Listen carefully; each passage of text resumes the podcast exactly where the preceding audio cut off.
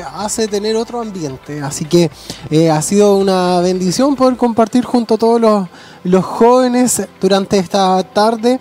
Eh, hemos ya, como bien usted lo ha dicho, hemos tenido estos dos temas. El pastor Ronald Estuardo estuvo predicando un mismo amor y el pastor Fabián Baeza un mismo sentir era el título que predicó y ministró durante la tarde. Queda uno, un, tema por predicar aún, ya dando cierre junto a nuestro obispo Hugo Alfonso Montesinos. Un mismo espíritu estará predicando también eh, en este ya culto de cierre. Así que si usted viene de camino, venga ahí con cuidado, por supuesto, porque el camino se pone medio complicado con la lluvia, pero venga, llegue a este lugar y, y podamos ya dar cierre a este congreso semejantes a Cristo a partir de las 19 horas.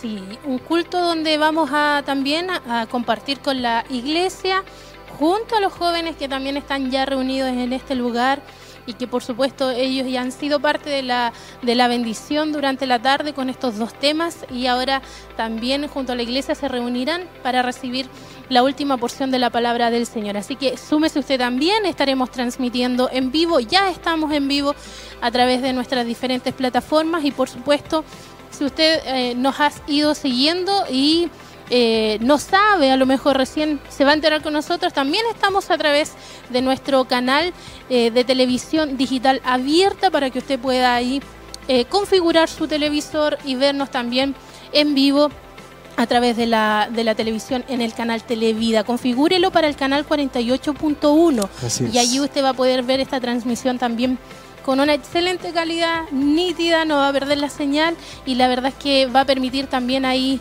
eh, usar esta nueva forma que tenemos también como canal para poder ver todo lo que estamos realizando en vivo. Lo mejor es que no es, no es una televisión pagada, no tiene Sí. que contratar cable, operador, alguna empresa, nada de eso, sino que usted compre una antena, la pone ahí en su televisor, configura en señal de aire y le van a empezar a aparecer todos los canales que están ahí disponibles de esa modalidad.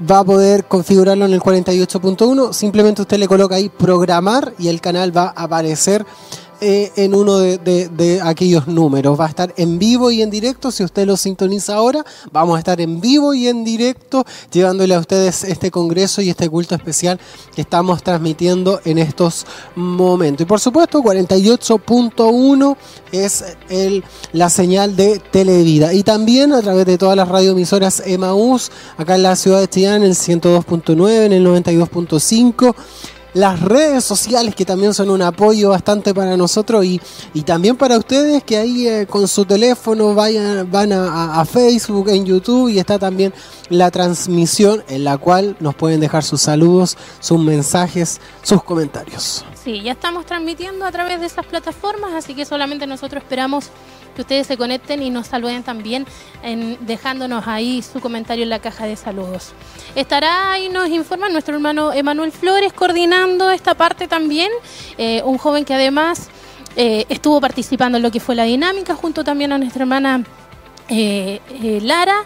Nicola. N- Nuestra hermana Nicole Lara ahí, para no perderme del nombre, y ellos también estarán, por supuesto, siendo parte, y ahora nuestro hermano Manuel va a estar coordinando en, esta, en este culto ya de cierre, así que motívese también, porque la verdad es que aquí hay mucho ánimo, hay mucho gozo, hay un ambiente bastante especial abajo, junto a los jóvenes que se van mezclando ahí con la congregación más adulta, y pronto esperamos también tener algunas imágenes del templo, de lo que se está viviendo en este minuto, cómo ingresan también nuestros hermanos y comienzan a tomar ellos ubicación acá en nuestro templo.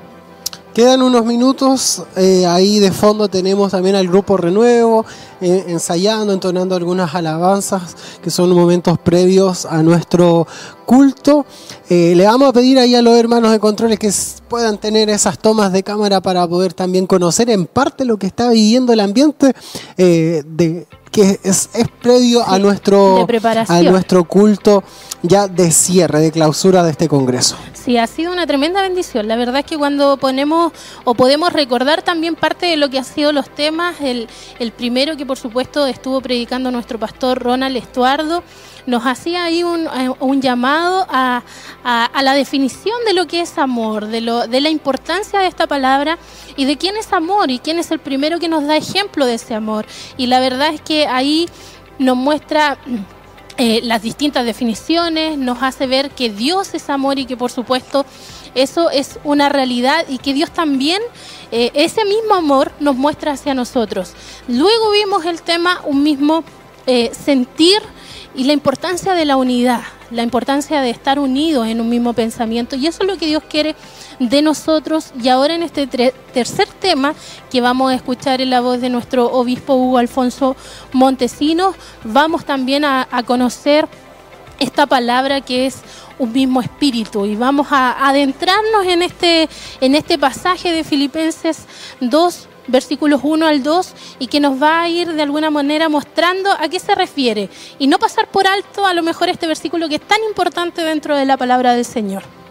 Veíamos a los jóvenes, después de los temas que, que se, se, entregaron, también a unos jóvenes que acudían al llamado que hacían nuestros pastores y expositores, jóvenes que son tocados, que son sensibles a la presencia del Señor y que también participaban de alguna manera acudiendo a ese llamado que eh, de alguna manera la palabra les impacta y les motiva a poder acudir, tener un compromiso, un encuentro con el Señor. Así que si usted es padre de alguno de los jóvenes que estuvieron ahí, fue un tiempo de bendición para ellos, un tiempo donde ellos aprovecharon también eh, esta instancia, estos momentos para, para poder aprender de la palabra del Señor y ser tocados, que es lo principal de de, recibir esta bendición de Dios. Sí, y también ahí los pastores hacían como un llamado, un llamado a desafiar también el corazón de, los jóvenes, a también establecer un compromiso con Dios, entendiendo la importancia también del llamado, de lo que Dios ha hecho en nuestras vidas, de lo que Dios está haciendo en cada uno de sus corazones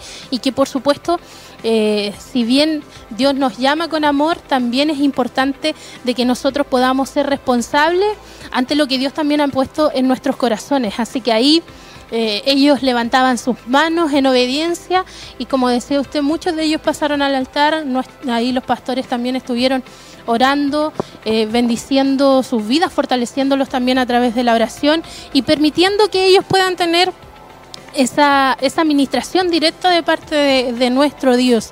Eh, que Dios también los ayude para que esas convicciones puedan puedan cimentarse en ellos y a pesar de todas las situaciones que puedan experimentar, las presiones, las tentaciones que puedan ellos vivir, puedan estar firmes y anclados en la verdad, en sí. Dios y puedan, por supuesto, esta palabra que hoy están escuchando, que están recibiendo, sean también eh, la, la, lo que vayan a utilizar para que cuando salgan de acá salgan realmente con las herramientas y las armas para poder enfrentar todo lo que se nos venga por delante.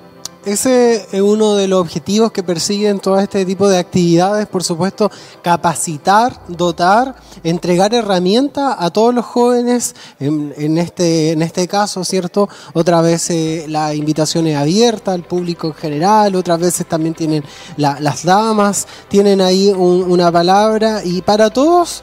Eh, el fin es poder capacitarnos, entregarnos, como digo, las herramientas necesarias para poder enfrentar todo lo que este mundo nos está entregando, nos está dando eh, por todos lados, si lo podemos llamar así, en el colegio, en la televisión, en las redes sociales, en todas partes estamos recibiendo miles de cosas que nos afrentan, que, que, que nos causan tensiones, problemas, dificultades, y bueno, a través de la palabra del Señor encontramos el mejor lugar, el mejor método, la mejor herramienta que nos da al Señor para poder enfrentar aquellas cosas, poder luchar contra lo que el enemigo obra, contra nosotros que somos los hijos de Dios y que por misericordia el Señor Él nos ha rescatado, nos ha bendecido, nos tiene acá en este lugar y bueno, Él no, no, no nos fortalece, ¿cierto?, en, esta, en este tipo de cosas.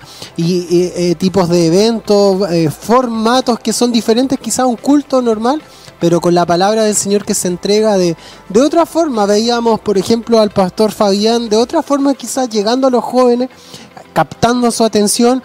Eh, por supuesto, eh, lo decíamos, lo, lo conversábamos, son diferentes edades y que hay que tener también la capacidad de poder llamar su atención para poder llegar con la palabra del Señor. No se trata quizás de, modificar el mensaje, sino que la forma, pero no el, el, fondo. Así que hemos sido totalmente bendecidos, nuestros jóvenes son bendecidos y son enseñados por la palabra del Señor, que es lo más primordial. Sí, y nosotros ya estamos a minutos de poder estar compartiendo con ustedes nuestro culto, este culto ya de cierre de este Congreso eh, Juvenil semejantes a Cristo y esperamos que por supuesto toda la iglesia en general pueda recibir la bendición de parte de nuestro Dios. Eh, se escuchaba ahí el grupo hermano Nicolás ya ensayando las alabanzas antes de poder iniciar con el culto. Amén. Sigo ahí en pantalla. bueno, seguimos ahí. Así que, eh, como bien usted decía, y, escucho ahí de fondo el bus, que ya de seguro viene llegando con los hermanos que están eh, que vienen ahí constantemente y utilizan esa buena forma de, poder llegar a este lugar. Qué mejor comodidad para poder llegar acá al corporativo, ¿cierto? Al kilómetro 14 y poder bendecir el nombre del Señor. Quedan pocos minutos ya para dar comienzo a nuestro culto de cierre del Congreso y nosotros le invitamos a que permanezca en la sintonía, no se mueva de aquí, de Televida, de Radio Emisora Semaús y sea bendecido por las alabanzas y la palabra del Señor. Nuestro hermano eh, Manuel Flores estará coordinando esta primera parte y cerrando el mensaje con el mensaje nuestro obispo Alfonso Montesinos. Un mismo espíritu es el tema con el que él dará cierre, por supuesto, a este culto y que será de mucha bendición en esta jornada de día sábado, una jornada muy especial que comenzó muy muy temprano y que por supuesto ha sido la verdad de, de mucha edificación para nosotros que estamos acá, que hemos escuchado los temas. Amén. Seguimos nosotros motivándoles acá en, este espacio previo a lo que es nuestro culto de cierre. Esperamos que Dios pueda hablarnos una vez más, pueda bendecir nuestra vida espiritual y podamos juntos participar de este culto de cierre de nuestro congreso semejantes a Cristo. ¿Les parece entonces si vamos en vivo y en directo a nuestro culto de clausura? Tarde nos liberte para poder bendecir su nombre con libertad, para gozarnos en su presencia, para poder bendecir su nombre. Así que voy a rogarle que se coloque en pie, mi amado hermano. Amén. Y con gozo y con alegría le damos fuerte aplauso de alabanza al Señor. Amén, porque su presencia ya está en este lugar. Él ya se ha estado moviendo desde las 2 de la tarde aquí junto a nosotros y esperamos que el Señor se siga moviendo. Tiene su rostro ahí y vamos a orar al Señor. Eterno Dios, te damos gracias por su gran amor, misericordia, Dios mío, y porque usted nos permite estar una vez más, Señor, en su presencia. Gracias por esta maravillosa jornada la cual eh, estamos viviendo, Señor. Y queremos, Dios mío, que en esta tarde también, Señor, podamos ser bendecidos a través, Dios mío, de este culto, a través de las alabanzas, a través de la oración, a través de tu palabra, Dios mío, sobre todo. Pedimos, Dios mío, que en esta hora su presencia ya comience a tocar nuestros corazones, comience a, moverse, Dios mío, en medio de tu pueblo, Señor. Dios mío, trae refrigerio, trae, Dios mío, a nuestra vida, Señor, de tu presencia. Liberta nuestra vida, Dios mío, corta las cadenas que nos atan. Dios mío, desata toda ligadura, Dios mío, del enemigo y que en esta hora, Dios mío, podamos servirte con libertad. Usa, Dios mío, y bendice a nuestros hermanos del Grupo Renuevo, lo cual estarán cantando alabanzas a tu nombre y que a través de la alabanza también tu poder sea manifestado, Dios mío, podamos glorificar tu nombre, Dios eterno. Pedimos, Dios mío, que en esta tarde, Señor, cada joven, cada señorita, cada hermano, hermana, que ha llegado a este culto, Señor, podamos estar con un corazón deseoso de tu presencia. Que podamos, Dios mío, bendecirte con toda libertad, Señor. Pedimos tu bendición, Señor, y nos gozaremos y nos alegraremos en ti, porque tú eres nuestro Dios, Señor, porque tú eres digno de ser alabado, tú eres digno, Señor, de ser exaltado, Señor. Te alabamos, glorificamos tu nombre y pedimos en esta hora, Dios mío, que nos podamos gozar en tu presencia, Señor. Que tu Espíritu Santo, Dios mío, sea el, el- el- lo central en, en- esta noche, Señor eterno. Le damos la bienvenida a tu Espíritu Santo para que sea el que tome dominio de todos nosotros. Dios mío, bendícenos, Señor, con toda bendición espiritual y pedimos tu bendición en el nombre de Jesús. Amén y amén. Señor, esas palmas de alabanza al Señor. Aleluya. Y con un corazón dispuesto, cantaremos y alabaremos a Dios junto al grupo Renuevo.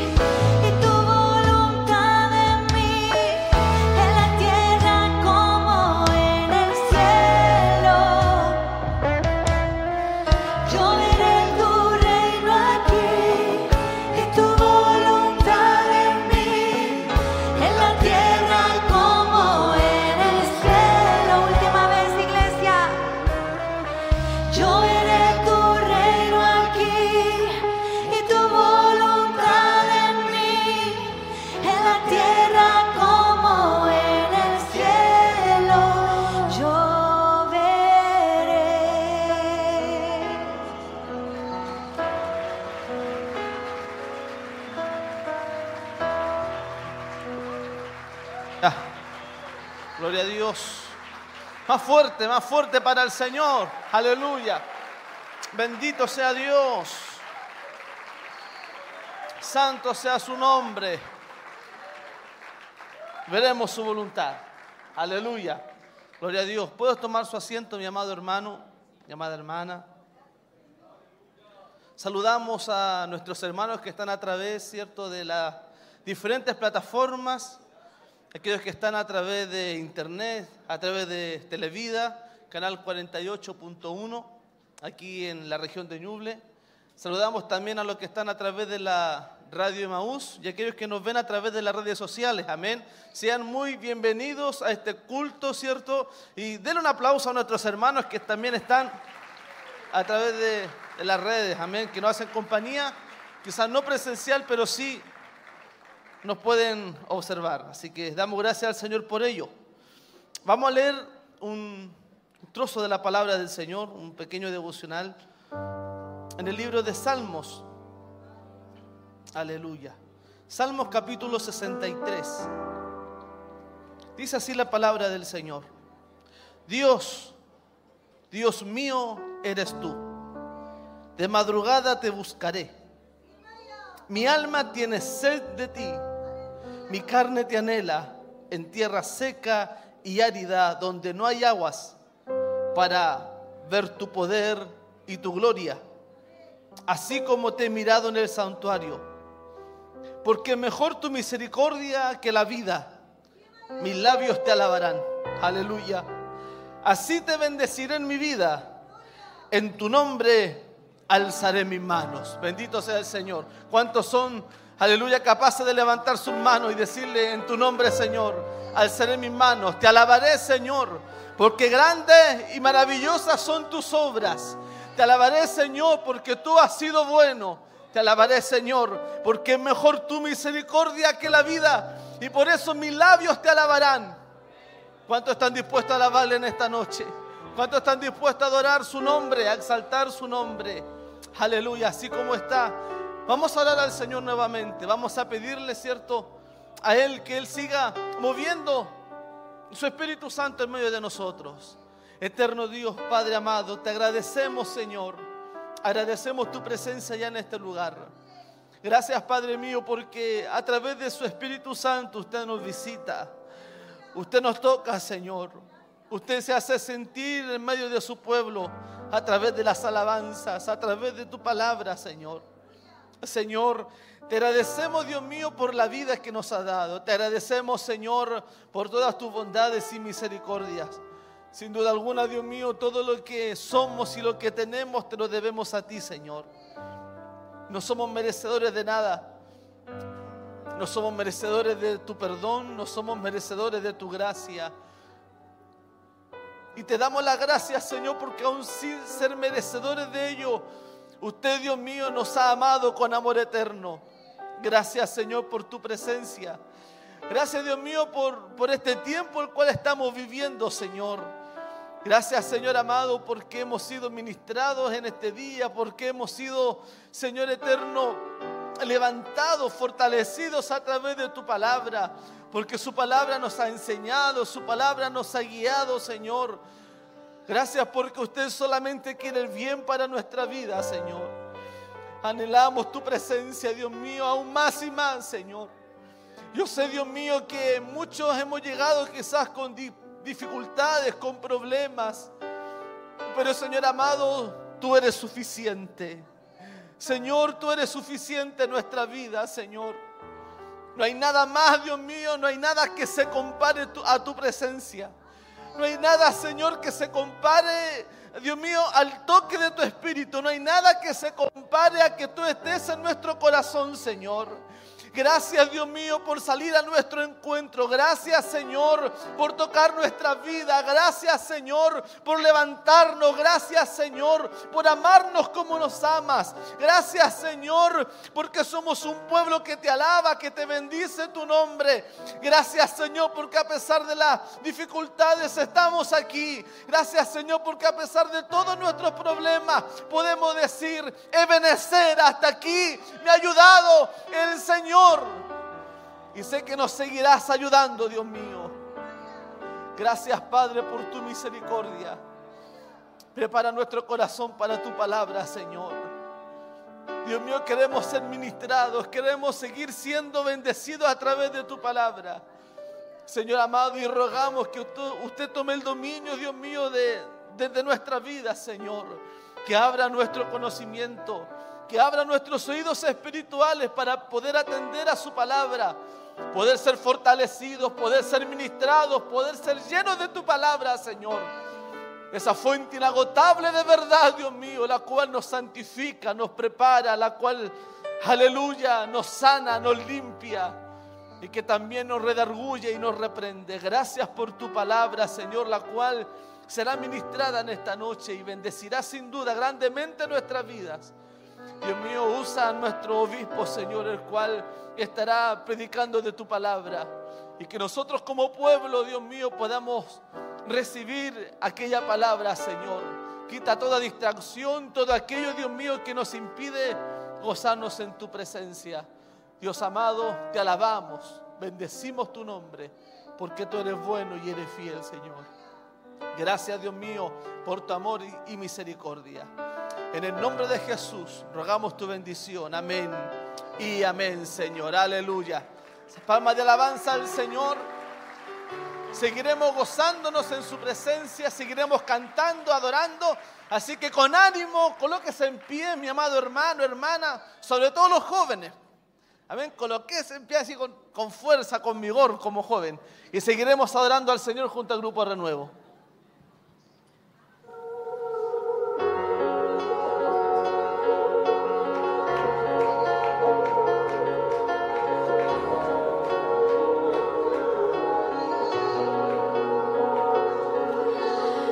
Lucho con las voces en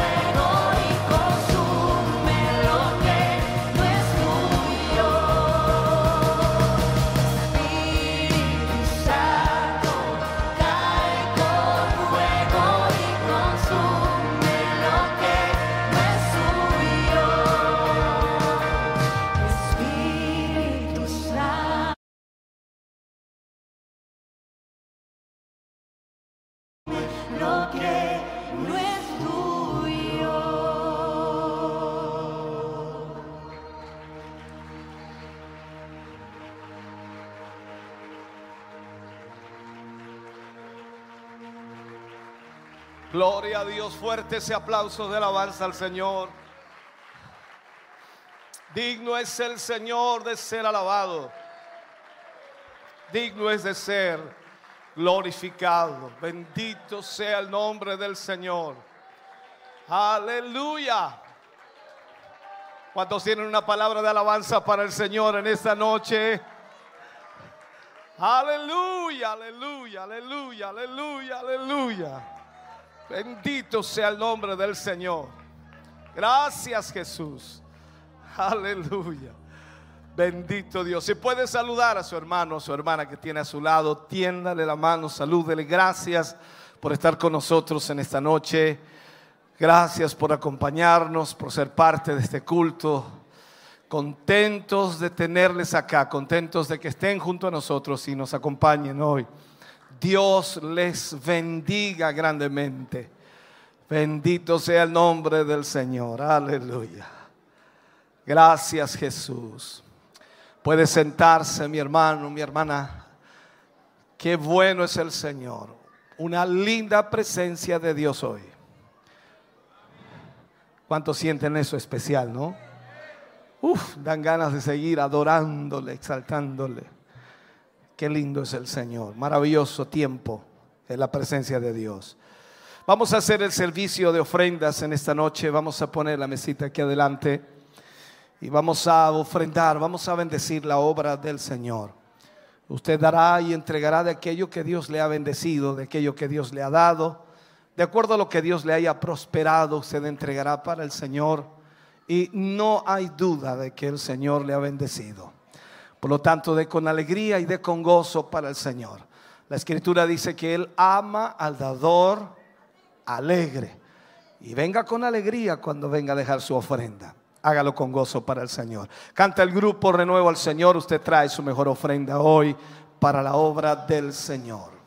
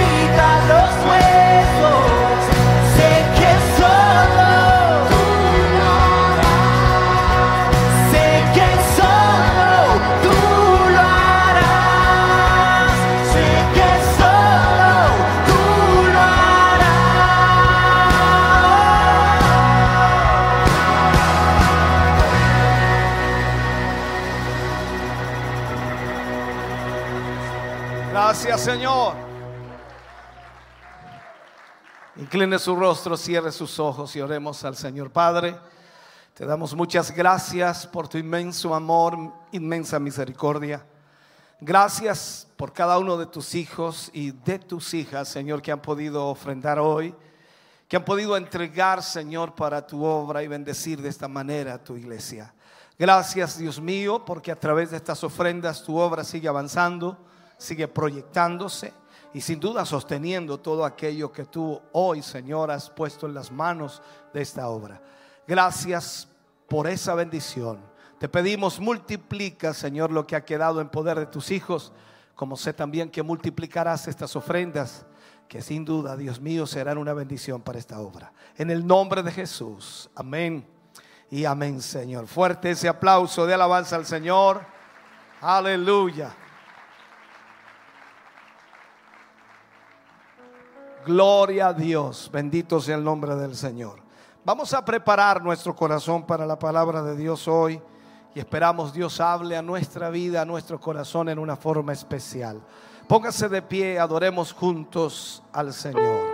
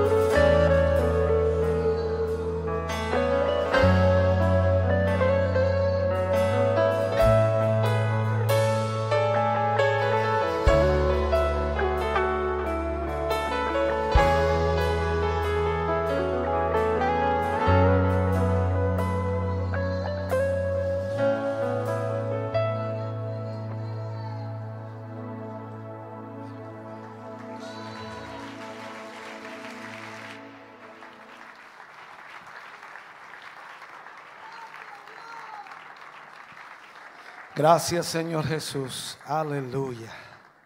Vamos a ir a la palabra de Dios en esta hora. Y vamos a ir al libro de Juan, en el capítulo 14, versículos 15 al 17. Juan 14, versículos 15 al 17.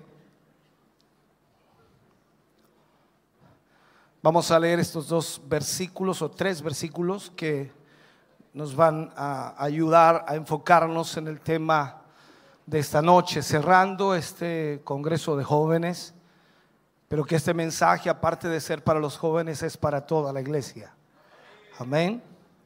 Juan 14, versículo 15 al 17. Leemos la palabra del Señor, lo hacemos en el nombre de nuestro Señor Jesucristo.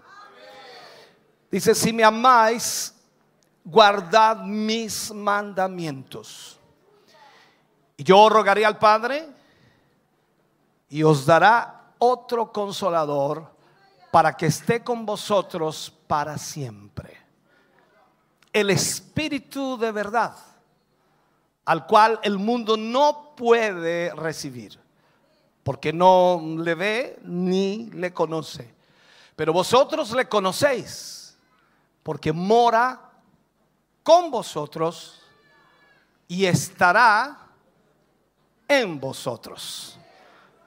Aleluya. Oremos al Señor. Padre, en el nombre de Jesús, vamos ante su presencia dando gracias, Señor, por este tiempo hermoso que usted nos brindará a través de su palabra. Le rogamos y le suplicamos, nos guíe, nos dirija, Señor, al ministrar hoy y que cada vida y corazón sea impactado por esta palabra. Ayúdenos para que podamos tener la capacidad, la sabiduría y poder, Dios mío, enfocar el tema de acuerdo a su propósito y a su palabra.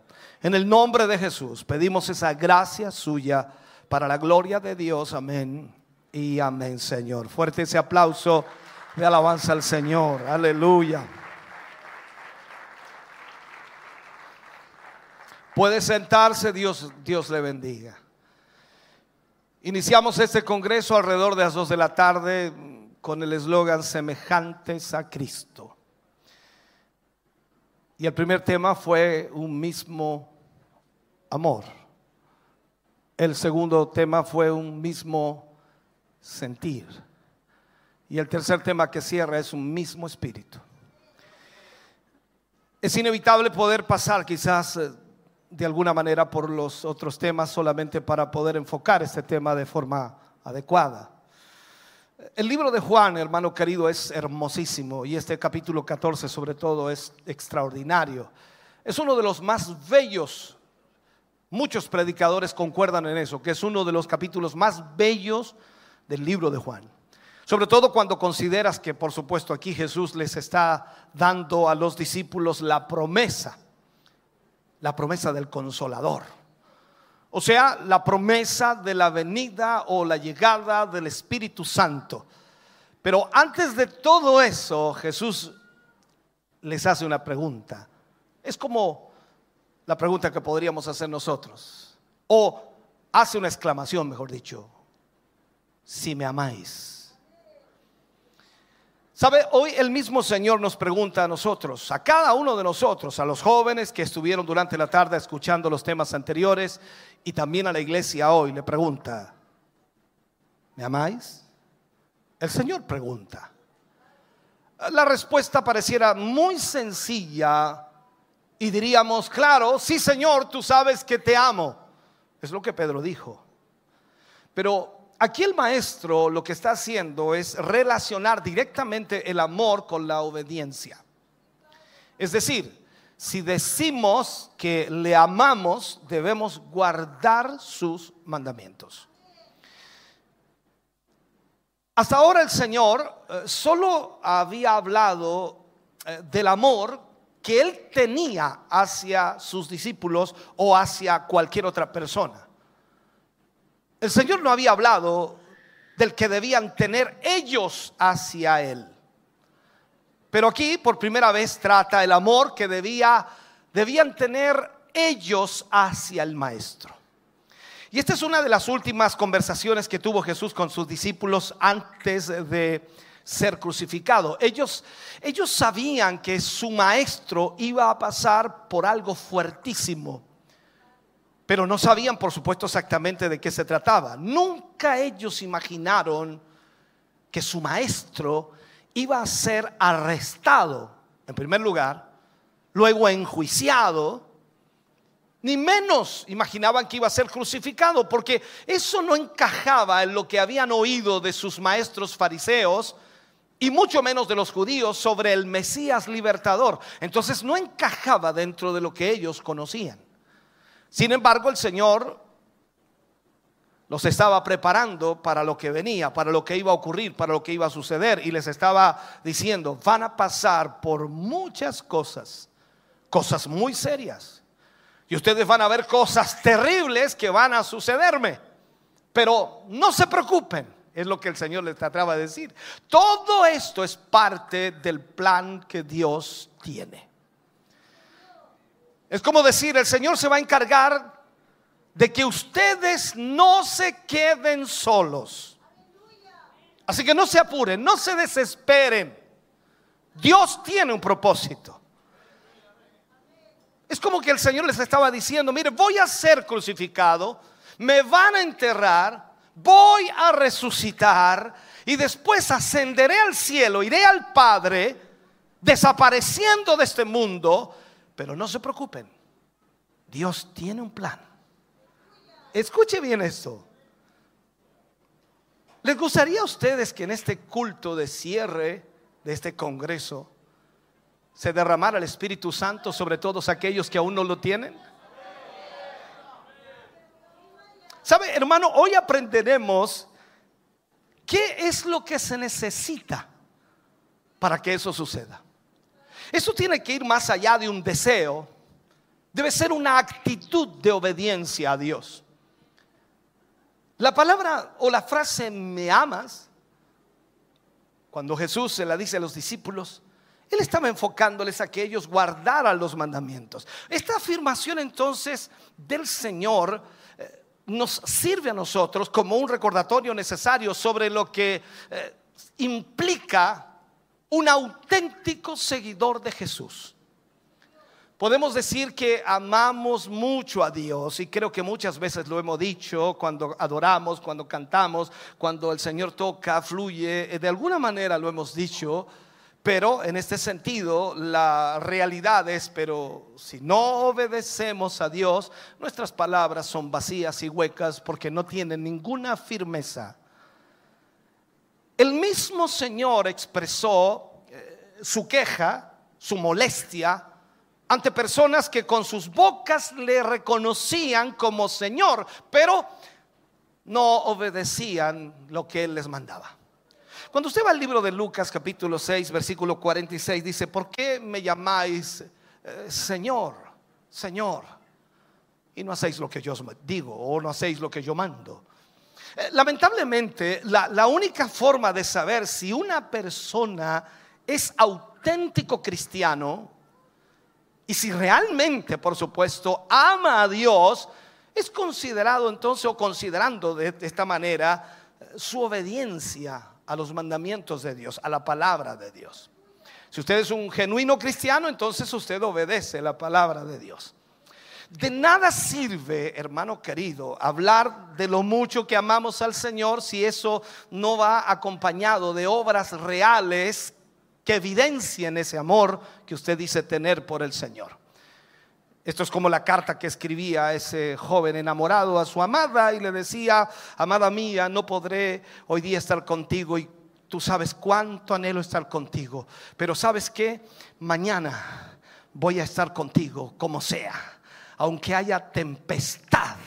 Voy a ir a estar contigo, aunque tenga que cruzar ríos, voy a estar contigo, aunque tenga que cruzar las montañas, voy a estar contigo, pase lo que pase, voy a estar contigo. Postdata, nos vemos mañana si no llueve.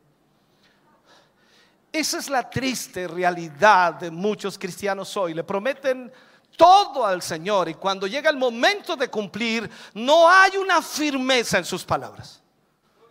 Entonces el vínculo entre el amor y la obediencia es inseparable. Como miramos en la escritura, para Juan no había otra manera de demostrar el amor hacia Dios si no era solo por la obediencia a su palabra. O sea, si amamos realmente al Señor, nosotros vamos a obedecer la palabra de Dios hasta en lo más mínimo de ella. Y esto es sencillo de entender. Ahora, ¿por qué, por qué nos ocurre lo mismo que le pasa a tanta gente en el mundo?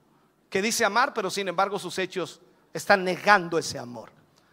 Ahora, en todo ámbito de nuestra vida, Dios nos pide obediencia. Dios no nos obliga, pero sí nos pide obediencia. Si me amas, entonces guarda mis mandamientos. Y esto es sencillo de entender, no necesitamos conocer mucho de teología. Ahora, en este sentido vamos a ver esto. Por ejemplo, si un hijo, que también se mencionó en, los temas anteriores, si un hijo dice que ama mucho a sus padres, y yo creo, que aquí hay muchos hijos que le han dicho más de alguna vez a sus padres que le aman. Y es raz- razonable entonces cuestionar esa autenticidad de ese amor o de ese supuesto amor que dice el hijo tener. Todos entendemos entonces que el amor se debe demostrar a través de hechos. Porque de otro modo no pasaría de ser simplemente palabras. Esa es la realidad. Palabras bonitas, palabras hermosas, palabras de buena crianza, palabras elocuentes, pero en realidad no pasa más allá de eso. La obediencia hoy, hermano querido, es algo complicado. Nadie quiere obedecer. Nadie quiere obedecer. Hay una rebelión constante por todas partes. En todo lugar la gente no quiere obedecer. Ahora, aprovechando que tenemos tantos hijos aquí hoy presentes, pensemos un poco en esto. La pregunta sería para estos jóvenes que están aquí hoy, que estuvieron durante toda la tarde y que también se las hicieron esta pregunta. ¿Les gusta obedecer a sus padres? ¿Se fija? No necesitamos ser espirituales para darnos cuenta que hay un problema serio. Entonces, la pregunta que hacemos es, ¿realmente les gusta obedecer a sus padres? Nos damos cuenta que no es así. Entonces, la situación es, Si ellos no están dispuestos a obedecer a sus padres, ¿cómo podrán obedecer a Dios? Lo cierto entonces es que pensar en obedecer a los mandamientos de Dios, a los mandamientos de Dios, despierta generalmente en nosotros una sensación de rebeldía y de disgusto, porque estamos acostumbrados a no obedecer. En cuanto a lo que significa entonces obedecer los mandamientos del Señor, si profundizamos un poco más, está claro que eso implica conformar toda nuestra forma de vida, toda nuestra forma de pensar, toda nuestra forma de actuar a lo que Él nos está mandando que hagamos. O sea, ¿alguien aquí está dispuesto a cambiar todo su estilo de vida por obedecer al Señor? ¿Alguien aquí está dispuesto a cambiar su forma de pensar por obedecer al Señor? Entonces aquí es donde tenemos que prestar mucha atención para no caer, hermano querido, en dos errores que son tremendos o típicos dentro de lo que la Biblia nos enseña y sobre todo del pueblo judío. En primer lugar, ellos daban mucha importancia, y recordemos que los judíos eran así, daban mucha importancia a algunos mandamientos de la ley de Dios, como la circuncisión, el día de reposo, pero ignoraban otros, como no ser avaros o envidiosos. Una obediencia auténtica debe llevarnos entonces a considerar todos los mandamientos del Señor por igual. O sea, si nosotros decimos obedecer a Dios, aquí no se trata de obedecer solo lo que nos conviene, sino que debemos ser obedientes en todas las áreas que Dios nos está pidiendo. En segundo lugar, a ellos les preocupaba mucho cumplir los mandamientos únicamente de manera externa. ¿Por qué? Porque les encantaba ser alabados por las personas o por los hombres, pero no por un amor genuino hacia Dios. Y muchas veces nosotros también obedecemos las cosas externas porque es más fácil agradar a los hombres o recibir el aplauso de los hombres. Pero recuerden que Dios conoce el corazón, sabe lo que está sintiendo y sabe lo que está pasando allí. Entonces, ¿qué es lo que hace? El Señor Jesús reprende enérgicamente estas dos posturas a lo largo de todo su ministerio cada uno de nosotros debemos tener cuidado de no repetir estos errores, de no caer en esto mismo. Por lo tanto, la obediencia a sus mandamientos, cuando vemos la escritura, solo tendrán sentido si surgen realmente de un corazón agradecido que ama a Dios. Si yo estoy agradecido por lo que Él ha hecho por mí, que ha hecho por mí, me salvó, me perdonó me dio vida eterna. Wow. Ya con eso, esos tres, ya ni le agrego algo más porque ya, hermano querido, es extraordinario. Por lo tanto, entonces la obediencia a sus mandamientos solo, solo, solo tendrá sentido si surge de esa persona y del corazón que realmente está agradecido. En definitiva, el amor debe ser nuestra inspiración para obedecerle. ¿Por qué le obedecemos? Por amor. Notemos que según este versículo, el amor precede a la obediencia. O sea, por lo tanto, cuando tenemos problemas para obedecer a Dios, debemos preguntarnos honestamente cuánto realmente amamos al Señor. Eso es lo que sucede. A veces en cosas prácticas de la iglesia, cosas prácticas de la palabra, les enseñamos a los hermanos a que deben eh, cumplir con el Señor. Hermano querido, eh, tienes que cortarte ese cabello. ¿Sabes tú que la Biblia dice que el hombre usa su cabello corto y la mujer su cabello largo? Es que a mí me gusta así. Eh, Pero tú amas al Señor, sí, yo lo amo con todo mi corazón. No, no lo amas. Si lo amaras, obedecería su palabra. Estos son conceptos sencillos y prácticos. Un ejemplo tan sencillo como eso deja a muchos tirados en el camino. ¿Por qué? Porque no entienden lo que es amor. El amor genuino, hermano querido, por el Señor nos va nos va a impedir desobedecerle. De la misma manera que un hijo que ama a sus padres evitará ser desobediente. Por otro lado, la obediencia a sus mandamientos nos muestran entonces que una vez que el Señor eh, se hubiera ido, una vez que el Señor ya no estaba con los discípulos, serviría para demostrar la autenticidad de su amor y les libraría, por supuesto, de caer en, en un estado de depresión. Como ya hemos señalado y miramos en la escritura un montón de ejemplos, en otras ocasiones hemos hablado de esto muy profundamente. Los discípulos estaban tristes por el anuncio de la partida del Señor. No querían que se fuera, era lógico. ¿Quién, quién que hubiera estado con el Señor Jesús allí hubiera deseado que se fuera? No, nadie, nadie. Ellos le amaban y se lamentaban por la ausencia que tendría el Señor con ellos. Todo eso es lógico. Pero lo que el Señor les está diciendo aquí es que la manera correcta de reaccionar frente a los hechos que iban a acontecer o iban a suceder próximamente no sería hundirse en tristeza o en depresión, sino seguir mostrándole su amor por medio de la obediencia.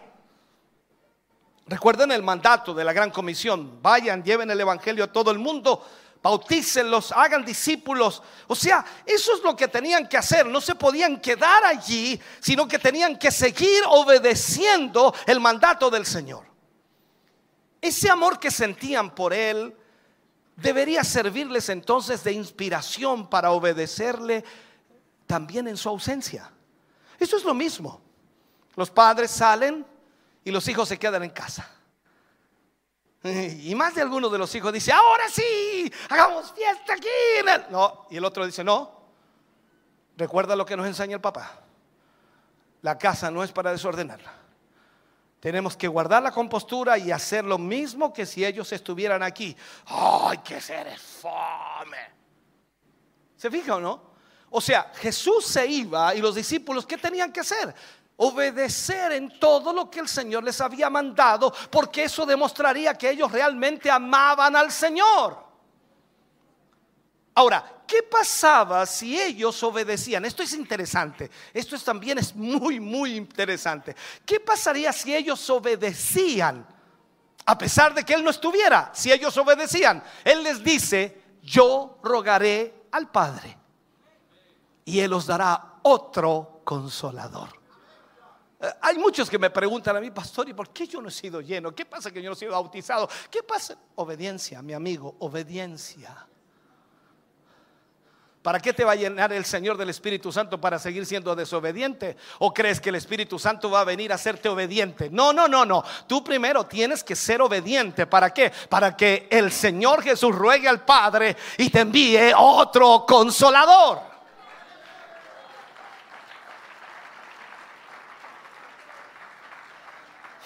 Déjame tratar de explicarte mejor esto. Este versículo junto con los anteriores parece dar a entender que el amor y la obediencia de los discípulos hacia Jesús darían como resultado entonces que Él intercediera ante el Padre a favor de ellos con el fin de que recibieran el Espíritu Santo. Eso es lo que nos muestran estos versículos. Y de algún modo les está prometiendo que si ellos hacían su parte, ¿cuál parte? La obediencia aquí en la tierra, Él haría la suya allá en el cielo. Uh, Señor, ya me voy a gozar hoy día. Entonces veamos esto. Por supuesto, esto no quiere decir que el Padre no deseara conceder el Espíritu Santo. No está diciendo eso. El Padre quiere que los creyentes tengan, sean llenos del Espíritu. Sino lo que aquí quiere resaltar el Señor Jesús es que tal regalo sería el resultado de la obra de Cristo en la cruz y la labor intercesora ante el Padre a favor de sus discípulos. Notemos las palabras exactas que el Señor pone aquí, a ver si se los explico. Él emplea estas palabras a referirse al Espíritu Santo. Él dice otro consolador, otro consolador. Al describirlo de esta manera, claramente está indicando entonces que sería una persona que estaría al mismo nivel del Hijo a quien iba a sustituir o a reemplazar. ¡Wow! Tremendo. Ahora, contrariamente a lo que afirman los llamados testigos de Jehová acerca del Espíritu Santo, que dicen que es una fuerza nada más, aquí se habla de una persona.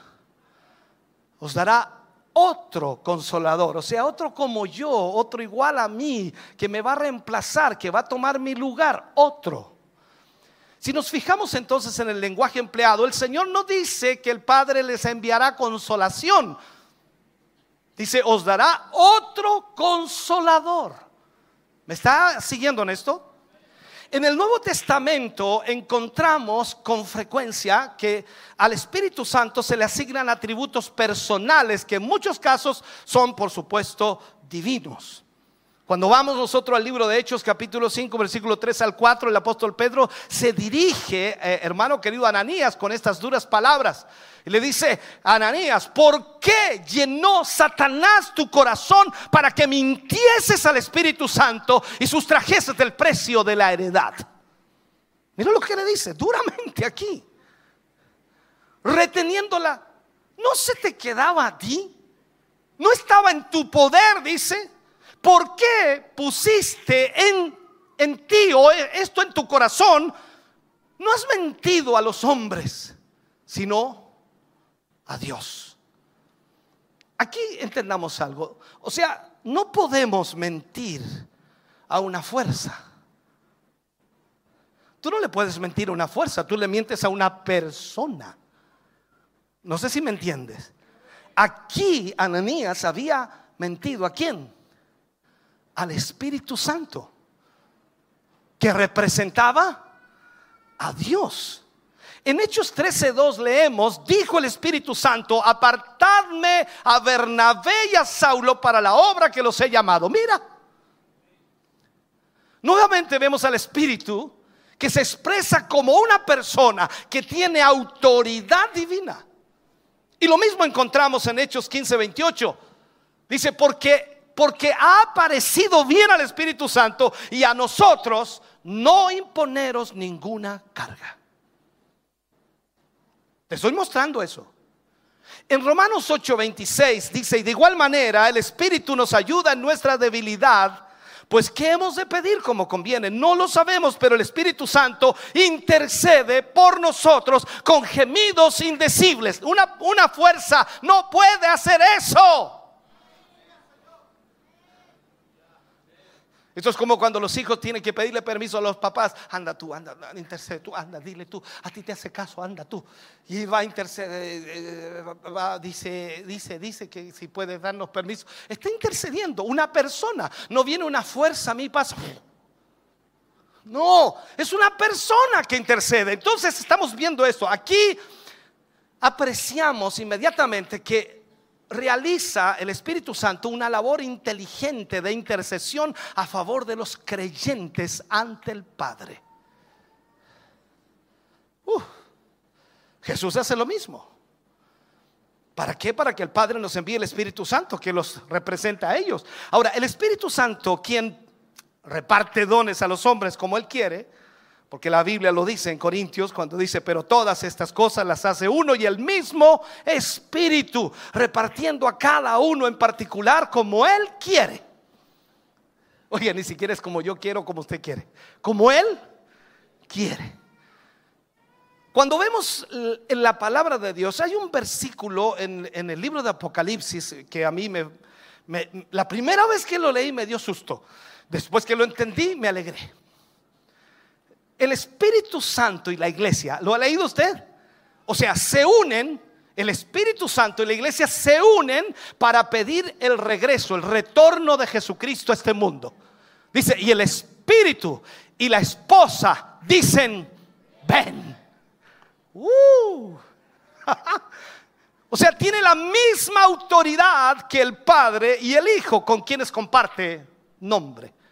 Por tanto, id y hacer discípulos a todas las naciones. ¿Qué dice ahí? Bautizándoles en el nombre del Padre, del Hijo y del Espíritu Santo. Ay, qué lindo esto, hermano. Todo esto, hermano querido, nos lleva entonces a la conclusión de que hay un solo Dios. Sin embargo, la Biblia habla frecuentemente de tres personas distintas, lo que conocemos como la Trinidad. Tampoco hay margen de duda para afirmar que el Padre, el Hijo y el Espíritu Santo son personas diferentes. Notemos que en, este versículo el Hijo ruega al Padre, el Padre otorga y el Espíritu Santo consuela. Es extraordinario. Entonces, el Espíritu Santo ocupa ahora el lugar que Cristo tenía aquí en la tierra. Veamos esto. ¿Alguien me ayuda? Por favor, ¿alguien me ayuda? El Espíritu Santo ocupa el lugar de Cristo aquí en la tierra. Es decir, cuando eh, Jesús dice, os dará otro consolador, es como decir, os dará otro Jesús, por decirlo así, que no es así, pero es como decirlo.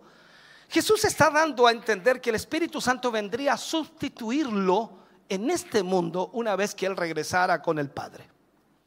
Podemos decir entonces, por lo tanto, que el, único que merece el título de vicario de Cristo en la tierra hoy es el Espíritu Santo y no una organización religiosa o un líder.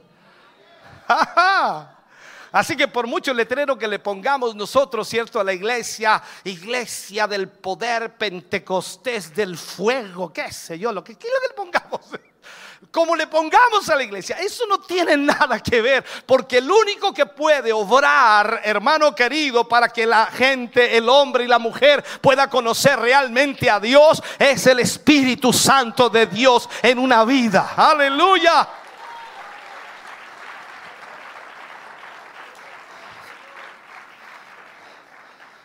Entonces cuando tratamos de buscar en la Biblia, y todo está allí, buscamos, por ejemplo, cuáles son las funciones del Espíritu Santo, ¿cómo se comporta el Espíritu Santo ahora? Porque claro, cuando vamos al Antiguo Testamento tenía una forma y vamos al Nuevo Testamento y hay otra forma. El Espíritu Santo retoma, por supuesto, el ministerio de nuestro Señor Jesucristo allí donde lo dejó cuando Él partió al Padre. Eso es lo que hace el Espíritu Santo. Viene a retomar, a seguir el ministerio de Cristo aquí en la tierra. Gózate, hermano. Este cambio tendría importantes ventajas. ¿Por qué? Porque sus discípulos sabían que Jesús estaba con ellos constantemente. Pero este cambio, ahora que venga el Espíritu Santo, traería algo extraordinario.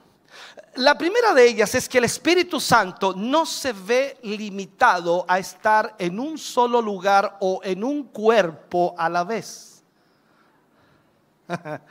Tal como lo estaba en cierto sentido nuestro Señor Jesucristo durante su ministerio. Él podía estar solamente en un lugar, o estaba en Jerusalén, o estaba en Samaria, o estaba en Capernaum, o estaba allá en otra de las ciudades o aldeas. No podía estar en dos lugares al mismo tiempo, ni en tres, ni en cuatro, ni en cinco. Ahora el Espíritu Santo puede estar en todo lugar.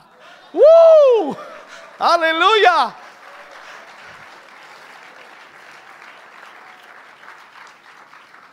Entonces, cuando estudiamos esto, y si prestamos atención, a, por ejemplo, la palabra paracleto, que nuestra versión traduce como consolador, eh, esta era, o era un término que en el mundo antiguo se usaba para describir a uno que era llamado para que estuviera al lado de otro. Eso era el paracleto.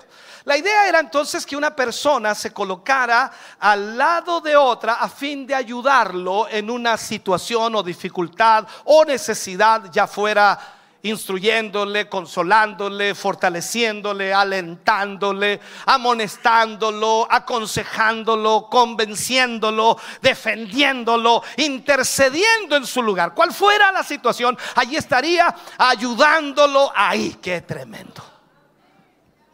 Entonces, como podemos ver, el significado del término paracleto no se agota con una sola palabra. No, no, no. En cualquier caso, notamos que todos estos conceptos describen perfectamente el ministerio de Cristo a favor de los discípulos durante el tiempo de su ministerio en la tierra. O sea, Jesús hizo todo eso por sus discípulos. Uh. Hoy somos mayormente beneficiados Porque tenemos la ayuda del Espíritu Santo. Y es una ayuda, como alguien dijo por allí, una ayuda doble. Ah, Se lo explico. Tenemos a Cristo. ¿Cuántos tienen a Cristo aquí? Tenemos a Cristo que intercede por nosotros ante el Padre. ¿Ok? Tenemos el Espíritu Santo que lo hace desde nuestros corazones, intercediendo con gemidos indecibles. Una ayuda doble. Ay, Señor. Ojalá puedan entender esto, hermano. Ya, ya me está reventando la cabeza a mí. Hermano, si usted no danza, yo danzo. Eso se lo prometo hoy día. Yo ya estaba allí leyendo y mientras cantaba, yo ya estaba, "Ay, Dios mío, ah, ay, suéltame, Señor. Ahora, es, es interesante notar la, la, ¿cómo llamarle? La solidaridad del Espíritu Santo con los hijos de Dios. No solo mora en el creyente para guiarlo y para darle fuerzas, porque todos piensan que el Espíritu Santo viene para guiarnos y darnos fuerza y ahí con eso nos quedamos, ah, estamos bien ahí, sino que también, hermano querido, comparte sus experiencias, ya sean dolorosas y sus clamores, llegando a gemir con el con el, el mismo o al mismo tiempo que intercede en favor de ese creyente para que Dios obre en él. O sea, lo que tú no sabes pedir, el Espíritu Santo lo pide por ti. ¡Uh! ¡Ay, Dios! De repente te arrodillas y no sabes cómo orar, no sabes qué decir. Y el Espíritu Santo que está en ti gime ante el Padre. Y ahí está la presencia de Dios. Y no sabes cómo Él te anima, te levanta, te restaura. Y tú dices, si no dije nada, el Espíritu Santo estaba gimiendo por ti. Uh, Señor.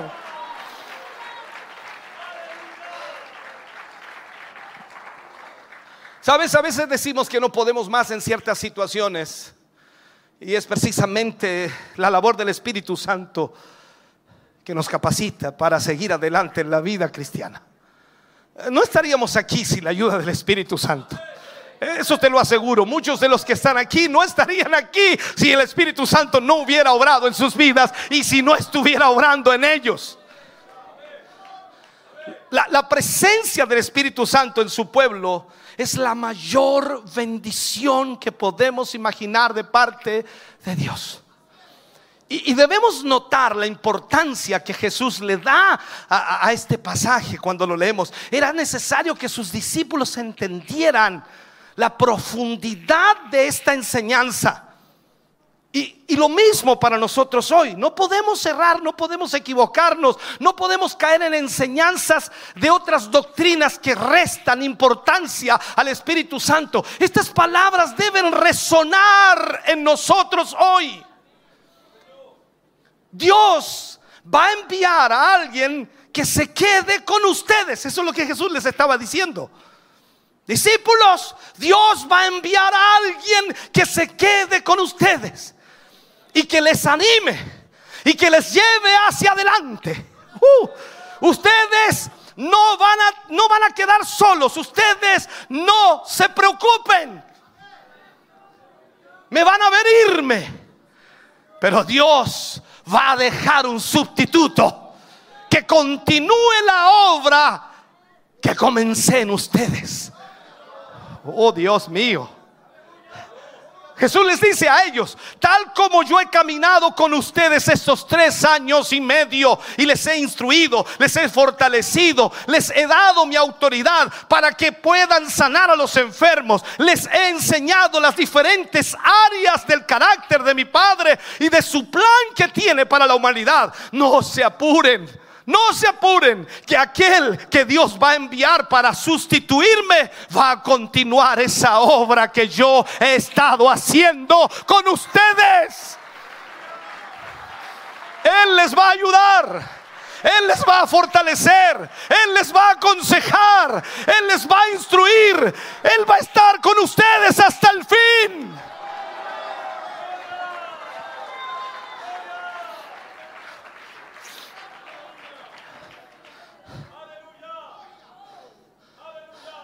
Entonces cuando la Biblia nos habla del Espíritu de verdad, que es el Espíritu Santo. Ahora añade otro título más, por supuesto, y el Espíritu de verdad. El Espíritu Santo le dice ahora el Espíritu de verdad. Ya hemos visto que Cristo es la verdad. ¿Cuántos saben que Cristo es la verdad? Él lo dijo.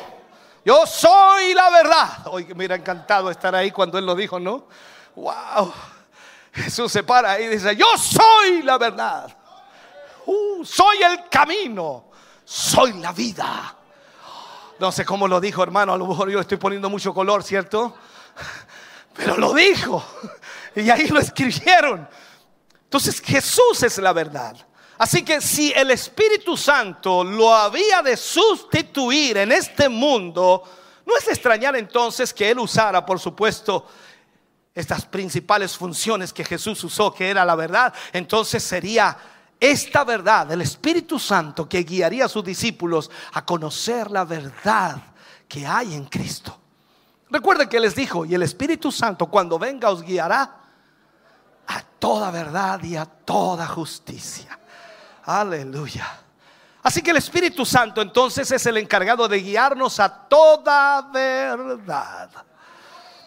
Esta labor entonces consistiría en enseñar, pero también en recordar a los discípulos todo lo que ya habían oído del Señor Jesús. El, el Espíritu Santo mantendría vivo e interpretaría el mensaje del Señor Jesucristo después de su partida. Y de manera particular iba a ser el revelador para los apóstoles de la verdad. Esa verdad inspirada. Que más tarde, por supuesto, conformaría el Nuevo Testamento. Al mismo modo que ya, por supuesto, había inspirado el Antiguo Testamento por medio de los santos profetas.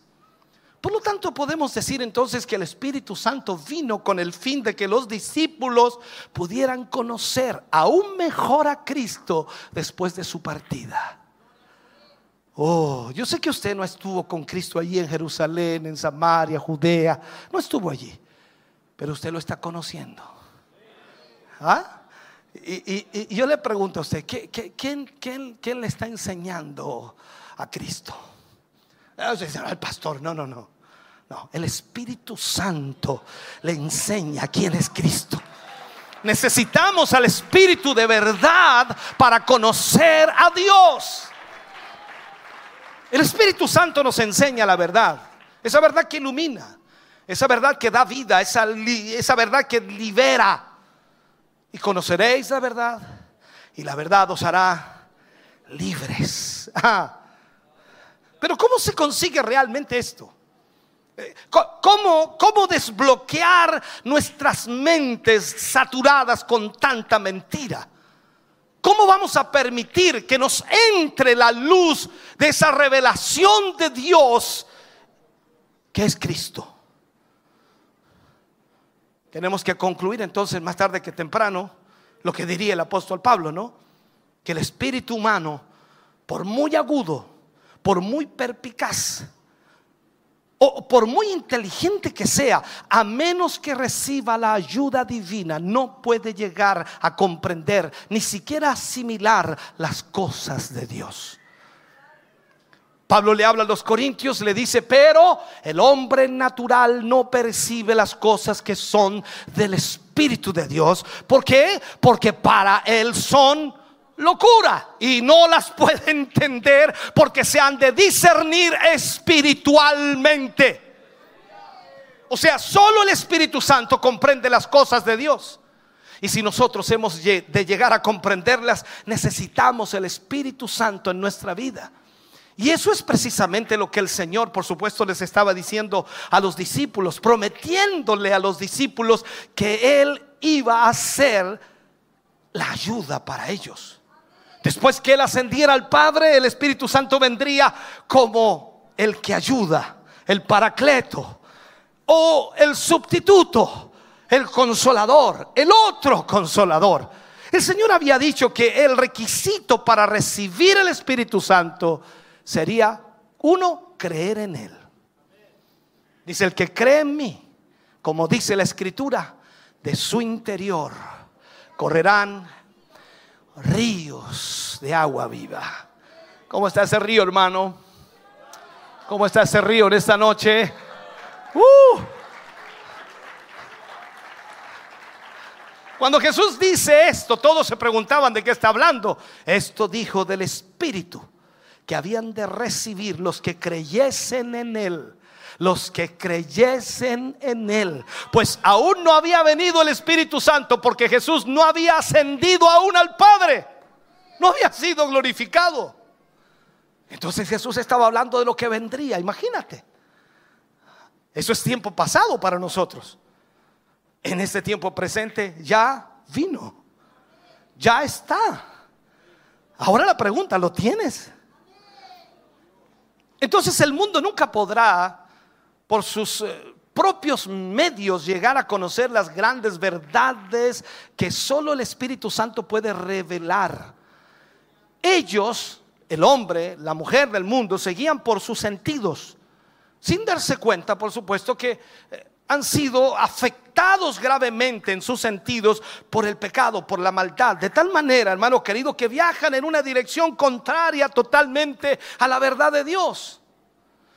Todo esto nos muestra las grandes dificultades que el hombre natural, por supuesto, presente, que no puede entender, que no puede conocer, que ni puede llegar a conocer a Dios.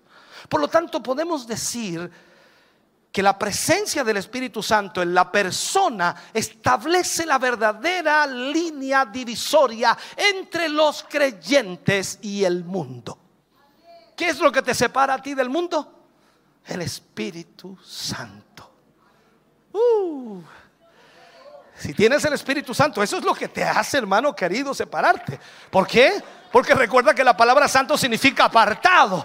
O sea, tú fuiste apartado. Estábamos en el mundo, no pertenecemos a Él. Nuestra vida es diferente. Nosotros no vivimos como el mundo, no pensamos como el mundo, no hablamos como el mundo, no vestimos como el mundo, no comemos como el mundo, no hacemos nada como el mundo, porque todo lo hace el Espíritu Santo en nosotros y nos lleva a vivir de acuerdo a la voluntad del Padre.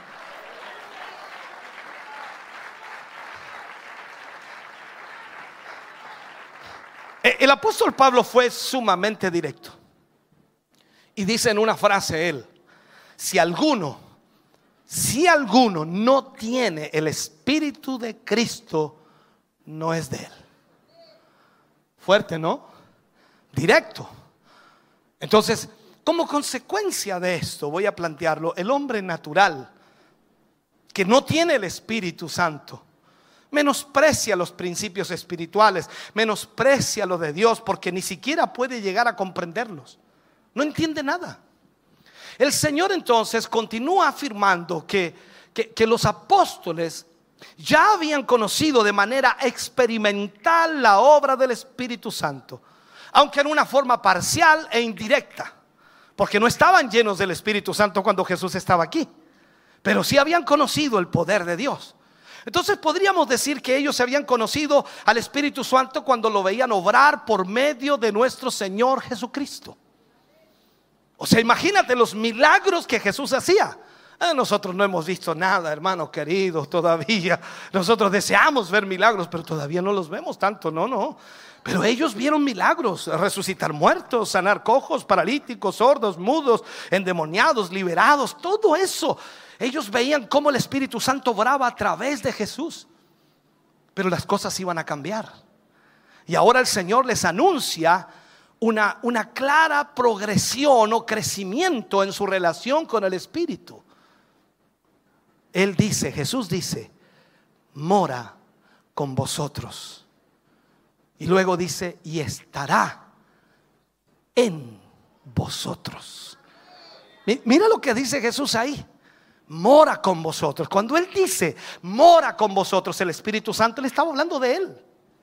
Jesús estaba ahí con ellos, el Espíritu Santo estaba morando con ellos, caminaba entre medio de ellos, sanaba, libertaba, rompía cadenas. Ahí estaba morando el Espíritu Santo en medio de ellos, pero no era suficiente. Ahora estará en vosotros. O sea, el Espíritu Santo no vendría a estar junto a su pueblo, sino que vendría a estar dentro de su pueblo. Miremos esto. A, lo largo de la marcha del pueblo de Israel por ese desierto, cuando ellos iban a la tierra prometida, Isaías nos, nos dice que el Espíritu Santo de Dios los acompañó todo el tiempo y estuvo al lado para guiar, guiarlos. ¿Cómo los guiaba? Haciendo milagros. Codornices, el maná, me sigue, ¿cierto? El agua de la roca. Estuvo guiándolos constantemente, pastoreándolos, cuidándolos a través de las diferentes dificultades y, y cuidándolos para que no tropezasen. Pero escúcheme bien, una vez más, el hecho de que el Espíritu Santo estuviera con ellos resultó insuficiente. Increíble. Resultó insuficiente. No fue suficiente. Era necesario que morara dentro de ellos. Y, por supuesto eso cambiaba totalmente las cosas porque cambiaba la naturaleza pecaminosa y les enseñaba la verdad de Dios en lo más íntimo en sus corazones. O sea, imagínate hermano querido, tú, tú puedes ver el mover de Dios quizás en una iglesia, en las vidas de hombres y mujeres, y has visto cómo Dios usa a alguien en el poder de Dios y tú dices, es tremendo, pero no es lo mismo verlo que experimentarlo. Israel lo experimentó, vio los milagros como nadie antes. Imagínate, hermano querido, levantarte por la mañana y empezar a recoger el maná. Y comida para todo el día. Y por la tarde las codornices las agarrabas como nada. Ni, ni trampas le ponías. Y comías carne. Tenías sed, agua de la roca. Calor, nube de día. Oh, frío, fuego de noche. Oye, si no te convertís con eso, ya cortala. po. O sea, tremendos milagros de Dios, pero fue in- insuficiente. Por eso te digo, tú puedes ver milagros extraordinarios, puedes llevar toda una vida evangélica, desde naciste en la cuna evangélico y te volviste viejo evangélico y aún así todavía tienes problemas. Porque has visto cómo el Espíritu Santo ha obrado en todos los años, sin embargo nunca ha estado dentro de ti. Por eso es necesario que more dentro de nosotros. Y eso Jesús lo entendía perfectamente, porque eso, eso cambia la naturaleza pecaminosa del hombre. Y eso era precisamente lo que el Señor iba a hacer. No solo morar con ellos como Él estaba allí, sino que ahora estaría en ellos. Esta promesa, hermano querido, todavía en ese momento era una promesa referente al futuro y era una clara eh, alusión al día de Pentecostés cuando llegaría el Espíritu Santo. Es como cuando Joel también lo profetizó en los últimos días. ¿Recuerda usted Joel? Entonces lo mismo. Cuando el Espíritu Santo entonces vendría personalmente a la iglesia y se convertiría la iglesia en su templo, en su morada.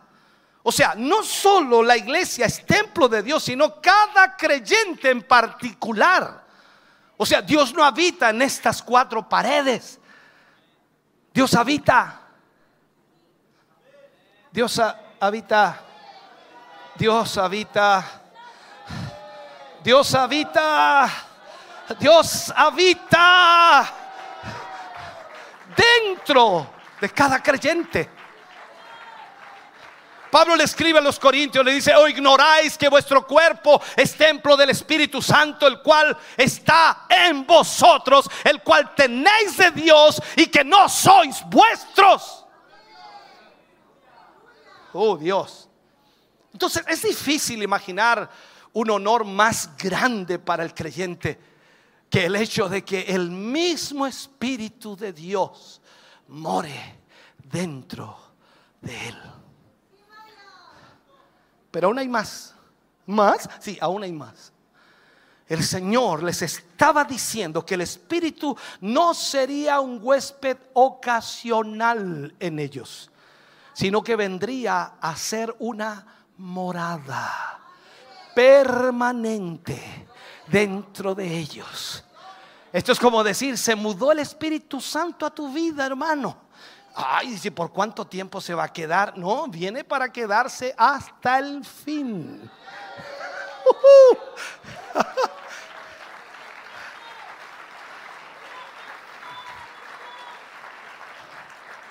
Cuando vemos el Antiguo Testamento, el Espíritu Santo venía eh, exclusivamente sobre algunas personas con el fin de capacitarles para alguna tarea especial o específica.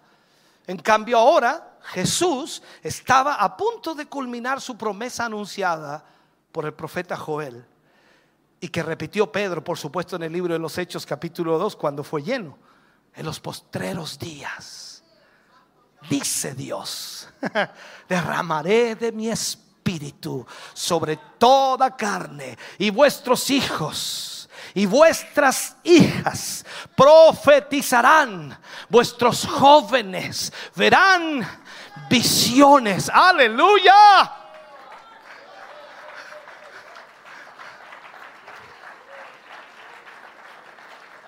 Sabes, hermano, es imposible adorar, es imposible servir, es imposible profetizar, es imposible ver visiones si no conocemos a Dios de verdad.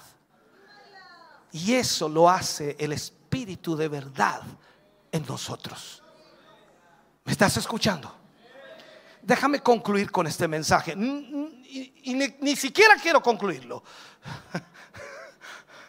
Sabes, muchos cristianos no entienden absolutamente el papel del Espíritu Santo, no lo comprenden. Y algunos dicen, ¿y, para qué nos capacita? Hay muchos que no han tenido resultados en sus ministerios o sus llamados o el servicio en la obra de Dios. Y esto es porque no está el Espíritu Santo en sus vidas. Lo que necesitamos hoy es otra vez el viento y el fuego de Pentecostés. Necesitamos recuperar el poder que fue experimentado en gran manera cuando esos 120 se reunieron en el aposento alto y estaban unánimes juntos. Hermano querido, este es otro gran requisito que solo es estar juntos y unánimes. Algunos están juntos, pero no unánimes, o viceversa. El requisito es estar juntos y unánimes. ¿Qué quiere decir esto? Todos pensamos una misma cosa. Todos tenemos un mismo fin, un mismo propósito, un mismo espíritu. Sabes joven, sabes hermano, hermana, en esta noche, al cerrar este día de, eh, de instrucción, queremos alentarte, porque esa es la verdad. Si tienes abuelos o padres cristianos que te cuentan historias y que te cuentan lo que sucedió en el pasado, 30 años atrás, 15, 20, 40, 50, 60, 70, 80, no importa cuántos, y te cuentan la historia de cómo sucedió, pero, pero no has experimentado aún de cerca el poder de Dios a través del Espíritu Santo ha llegado el día, aleluya, en que debes experimentarlo. No de lo que te han contado, no de lo que siquiera has visto, hermano querido, sino de lo que el poder de Dios puede hacer contigo.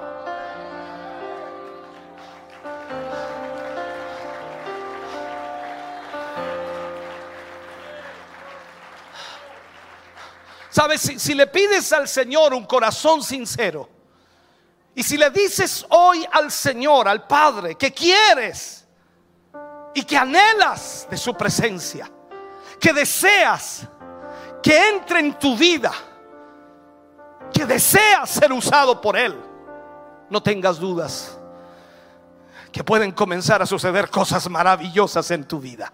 El Espíritu Santo restaura. El Espíritu Santo vivifica. El Espíritu Santo transforma la vida de todo hombre. Y esto es urgente. Pero te digo más, esto es tu decisión. Tú decides seguir viviendo como estás viviendo hasta hoy o vivir en el poder de Dios. Sabes, en la Biblia tenemos un ejemplo vivo Pedro, sin el Espíritu Santo, a pesar de haber sido un discípulo que estuvo tres años y medio con el maestro, lo negó tres veces. Fue capaz de negar al maestro tres veces y estuvo tres años y medio con él. Porque no tenía el Espíritu Santo. Pedro salió arrancando con el miedo de terminar como el maestro. Pero mira a Pedro después de Pentecostés. Uh, Señor, ¿qué le pasó a Pedro? En su primera predicación, su primera predicación después de Pentecostés, todos los que estaban allí no pudieron contener el poder de sus palabras. Y fueron tres mil personas salvadas y llenadas en ese mismo día por el poder del Espíritu Santo. Ese es el poder de Dios. Y esto es lo que deseamos que Dios derrame hoy sobre cada joven, sobre cada señorita, sobre cada hombre y mujer en esta iglesia.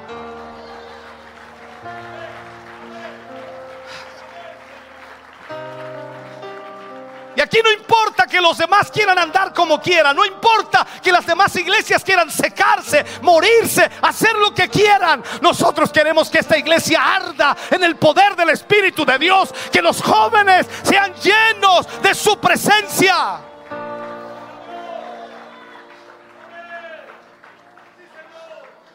Sabes, nosotros vamos a vivir conforme a la palabra de Dios. Queremos ser usados como esos hombres de antaño, que fueron llenos del Espíritu Santo, que tuvieron la fuerza para llevar el Evangelio a todas partes. Esta es parte de una promesa para nosotros.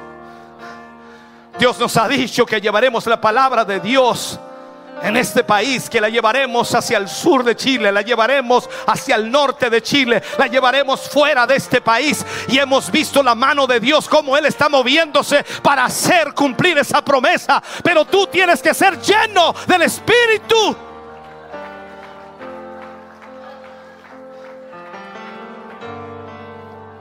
Debemos tener un corazón hambriento para experimentar la llenura del Espíritu Santo, el poder de Pentecostés. No te puedes conformar con un toque ni con quedar a, a- a medias. Si en Pentecostés Dios los llenó a todos, ¿por qué crees tú que Dios no puede hacer lo mismo en esta tarde? ¿Me oyes, joven? Si en Pentecostés el Señor los llenó a todos, ¿por qué no puede hacer lo mismo aquí? Es el mismo Dios, es el mismo poder, es la misma autoridad.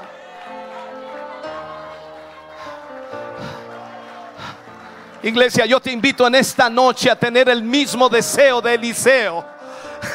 Cuando Elías le pregunta, ¿qué quieres que te haga? Él le dijo, yo quiero una doble porción de tu espíritu. Hermano, piensa por un momento cómo sería vivir así. Si hay ocasiones que solo, solo un toque de Dios nos deja en las nubes. Que cuando te consagras un poco, por algunos días pareciera que andas en el aire. Imagínate lleno con una doble porción del Espíritu.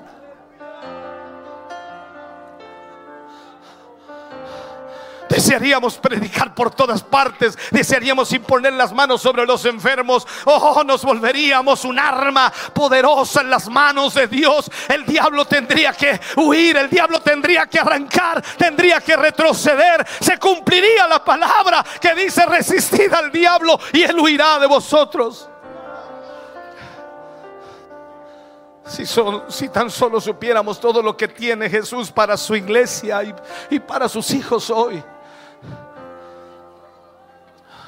Pentecostés, hermano querido, no es una iglesia, no es una denominación, no es un letrero. Pentecostés es una promesa especial del Padre. Pentecostés es una experiencia que cada hijo de Dios debe experimentar.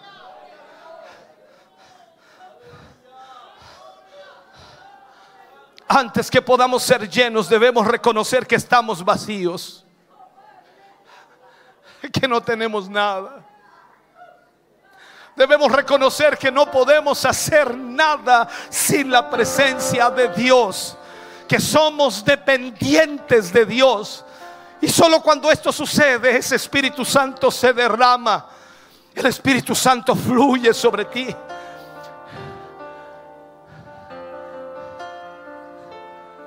Si piensas que el Espíritu Santo va a descender sobre ti tal como estás, te equivocas. Tienes que vaciarte para que el Espíritu Santo llene tu vida. Dios jamás derramará algo tan limpio, tan puro sobre tu corazón sucio. Necesitas vaciarte. Dios está llamando a hombres y mujeres sin importar su edad. Dios quiere bendecir a jóvenes, a niños también. Porque si en Pentecostés con tan solo 120 hombres llenos del poder de Dios fueron capaces de revolucionar a toda una sociedad, imagínate cuánto podemos hacer nosotros en esta noche que somos mucho más de 120. Pentecostés cambió a un grupo de personas, un grupo de personas tímidas, las cambió en un ejército de paz transformó el mundo ese grupo de hombres y mujeres. Cambió perseguidores en predicadores, pescadores en misioneros, co- cobradores de impuestos, los cambió con un mensaje de paz. Quedarás sorprendido con lo que Dios puede hacer con tu vida. El Espíritu de Dios nos da la victoria sobre el pecado. Es nuestra guía para tomar decisiones, para que podamos ser consolados por el Espíritu en las tribulaciones. Y nos da poder para obedecer al Señor. Iglesia, en esta noche puede suceder algo extraordinario. Pero aquí lo que necesitamos entender es que la obediencia a la palabra es la que nos lleva a recibir lo que Él tiene. Y si en esta noche hay cosas en tu vida que no están bien, es necesario vaciarse. Y sabes cómo se vacía un corazón lleno de cada pecado y maldad y presiones y, pensamientos en tu mente que destruyen la voluntad de Dios. La única manera es arrepintiéndose, viniendo al altar y diciéndole, Señor, perdóname, cámbiame, transfórmame, para que de esa manera el Espíritu Santo descienda. Dios le dio 10 días a esos hombres en Pentecostés. Analizaron, pensaron, vieron su vida, la pusieron en las manos de Dios y cuando estuvieron unánimes, Dios derramó de su presencia y los llenó del Espíritu Santo. Hermano querido, esta noche tienes la oportunidad de venir al altar y decirle, Señor, yo quiero ser lleno, pero antes de ello quiero vaciarme de todo lo que soy, entregar todo lo que tengo, entregar todo lo que soy ante ti para que tú me llenes de tu presencia. Este es el día, ven y ponte de pie aquí para que Dios obre en tu vida. Ponte de pie aquí, iglesia. Ven en esta noche para que oremos a Dios y obremos de acuerdo a la palabra de Dios y creamos en lo que Él va a hacer en tu vida esta noche. Oh, bendito sea el nombre del Señor. Aleluya, aleluya. Ven joven, ven señorita en esta noche. Ven padre, ven madre en esta noche. Cree al Señor en lo que Él va a hacer en tu vida hoy. Oh bendito Dios.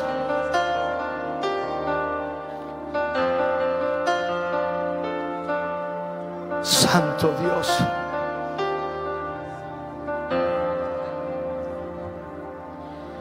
Antes de ascender, Jesús Oh sí, Señor.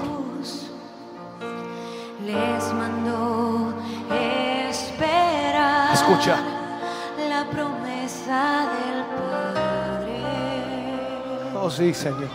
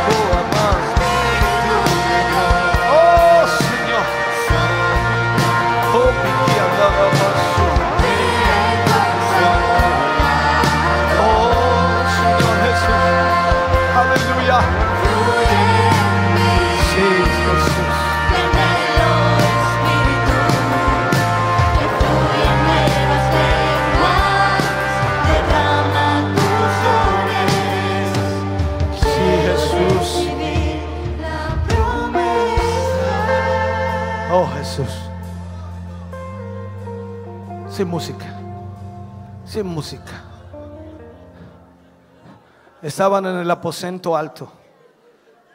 120 hombres y mujeres. No había música alguna. Solo estaban ellos.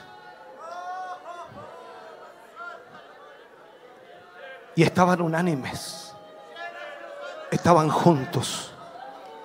Pidiendo una misma cosa al Señor. Estaban pidiendo la promesa que Jesús les había dado. Él les dijo, vendrá del cielo. El Espíritu Santo vendrá sobre ustedes. Jesús les dijo en ese versículo 8 del libro de Hechos, recibiréis poder cuando haya venido sobre vosotros el Espíritu Santo. Todos estaban allí expectantes, esperando. Y dice que de pronto, mientras ellos adoraban, mientras ellos exaltaban al Señor, no sé cómo lo hacían, no sé si estaban cantando, no sé si estaban hablando, no lo sé, pero estaban adorando al Señor, esperando la promesa. Llevaban diez días allí encerrados, adorándole. Y de pronto dice que vino del cielo como un estruendo que sopló en toda la casa donde ellos estaban sentados. Imagínate la expectación en ese momento cuando el Espíritu Santo sopló y llenó a uno. Uno. Y ese estaba hablando lenguas. Y el que estaba al lado lo oía y lo escuchaba. Algo está pasando. Y luego otro. Y luego otro atrás. Y luego otro adelante. Y comenzaron a ser llenos del Espíritu Santo. Y dice la Biblia que todos fueron llenos del Espíritu Santo y hablaban en otras lenguas según el Espíritu les daba que hablasen.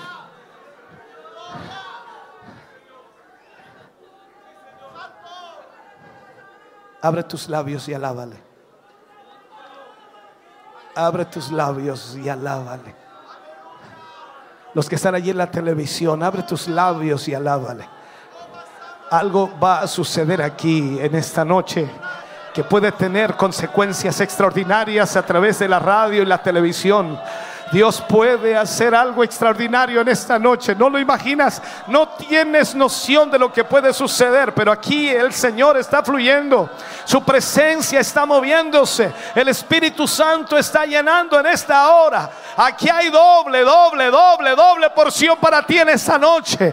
Oh, abre tus labios y adórale, alábale. Y te alaba. Acá está el sema, coba y Abracendo no va. Alábale en esta noche, alábale. Abre tus labios, abre tus labios y alábale. Dale gracias a Él. Pídele al Señor que te llene. Deja que el Espíritu Santo fluya sobre ti en esta noche. Él está aquí en esta noche fluyendo. Él está aquí en esta noche para llenar tu vida. Tú decides volver a tu asiento, a vivir como vivías, o pedirle que te llene y salir de aquí diferente. Tú decides en esta noche. Esa es tu decisión. Él solo quiere llenarte, pero está esperando que tú lo pidas, que tú lo pidas. Pídele al Señor. Debemos tener un corazón hambriento para experimentar ese Pentecostés. Oh, no podemos conformarnos con un toque. No podemos quedarnos a medias. No, no, no, no, no. No, no, no. Si en Pentecostés Dios llenó a 120, ¿por qué no puede hacerlo aquí? Si es el mismo Espíritu. Aleluya. Él está buscando corazones dispuestos, hombres y mujeres que deseen servirle, hombres y mujeres que deseen ser el instrumento de Dios. Él los está buscando en esta noche para llenarlos con su presencia, con su espíritu. Bendito sea el nombre del Señor. Padre, en el nombre de Jesús, trae tu presencia sobre cada vida, sobre cada corazón, sobre cada joven señorita, sobre cada adolescente. Dios mío, trae tu presencia sobre cada madre, padre, sobre cada matrimonio. Trae tu presencia sobre las familias. Espíritu Santo de Dios, sopla sobre ellos en esta hora, Señor. Que esa presencia tuya inunde sus corazones, los cambie, los transforme, los haga, oh Dios mío, nuevas criaturas. En el nombre de Jesús. Trae tu presencia aquí, Señor. Gracias, Padre. Gracias, Espíritu Santo. Gracias. Ay,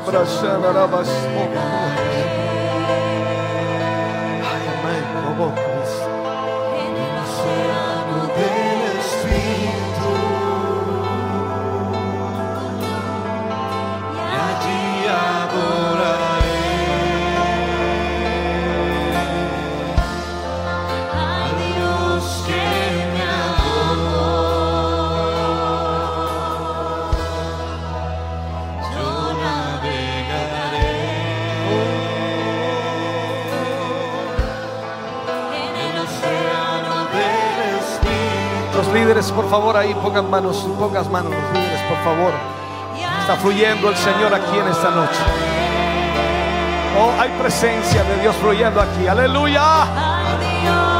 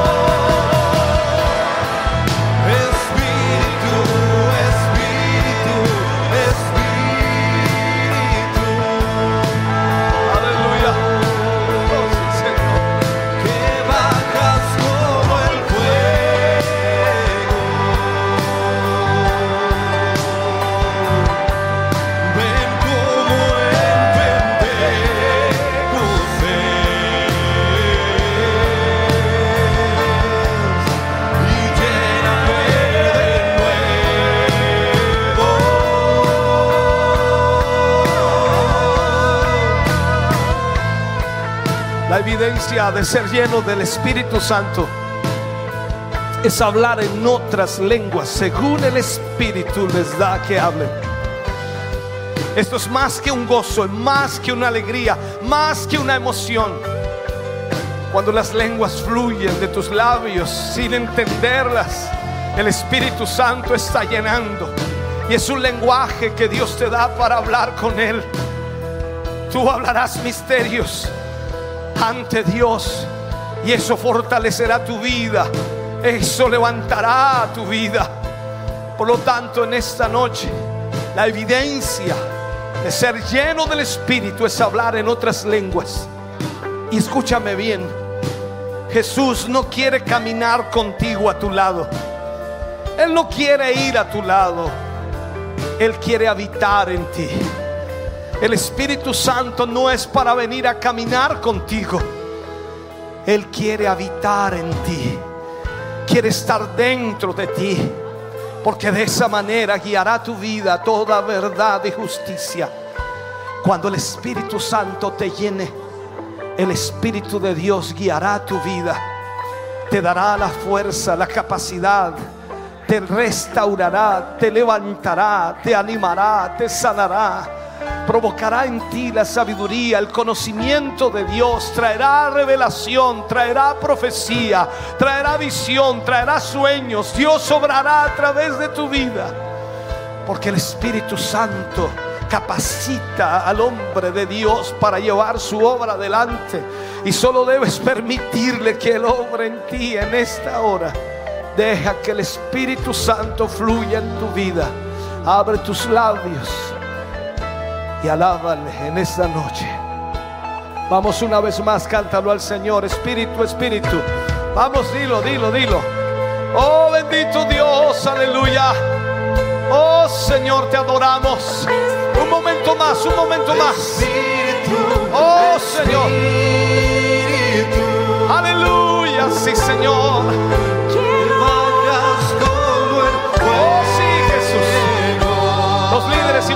¿Quién está hablando lenguas allí? Si hay alguien hablando lenguas, levántame mi mano, la mano ahí, levántame la mano si alguien está hablando en lenguas. Oh, aleluya, levanta la mano si estás hablando en lengua. Oh, Dios, aleluya. Dios está llenando en esta noche. Hay hombres, mujeres que están siendo llenos del Espíritu Santo.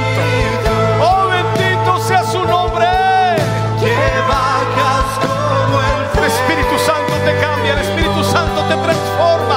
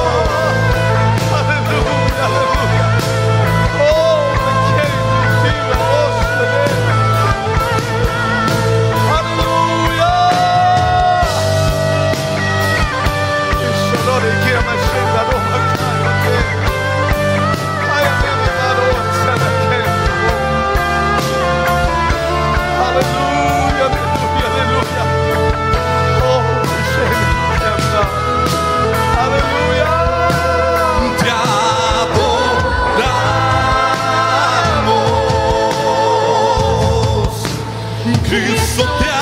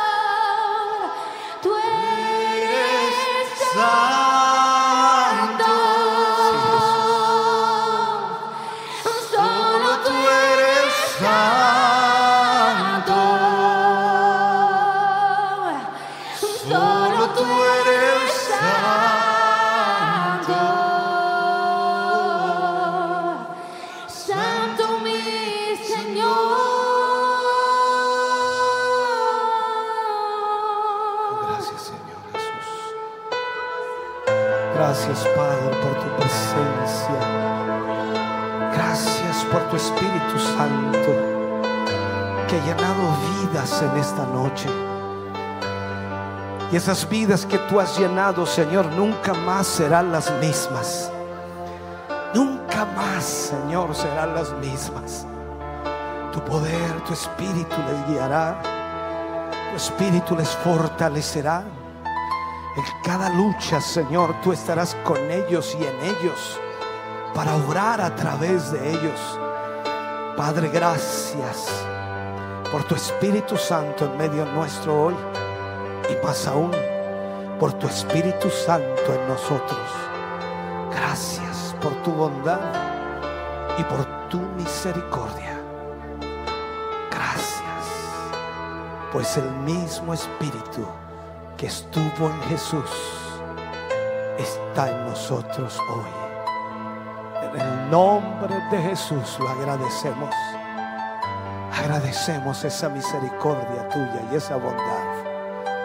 Gracias. Aleluya, amén. Y amén, Señor. Dale ese aplauso de alabanza al Señor. Aleluya. Oh, gloria. Aleluya.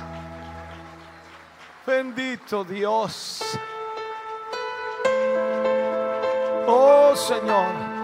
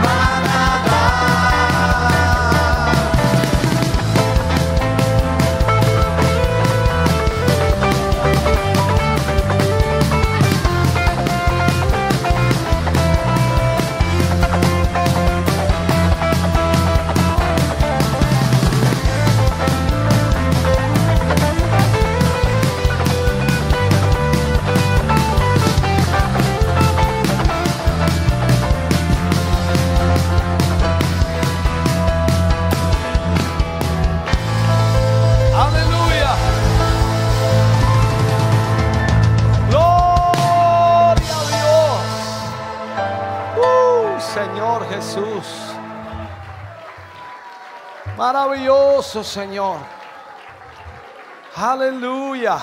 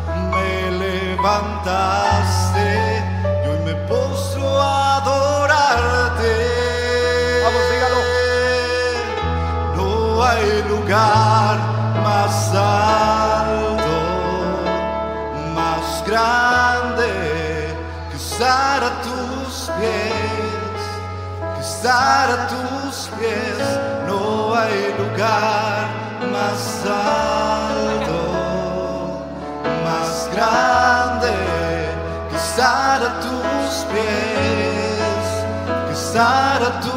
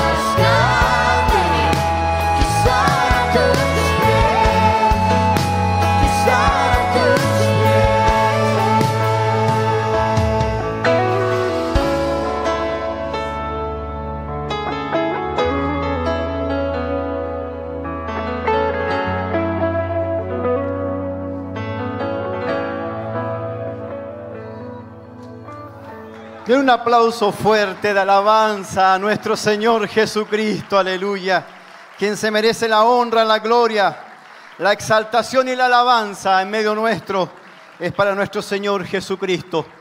Le invito a dar la gloria a Dios, damos la gloria a Dios.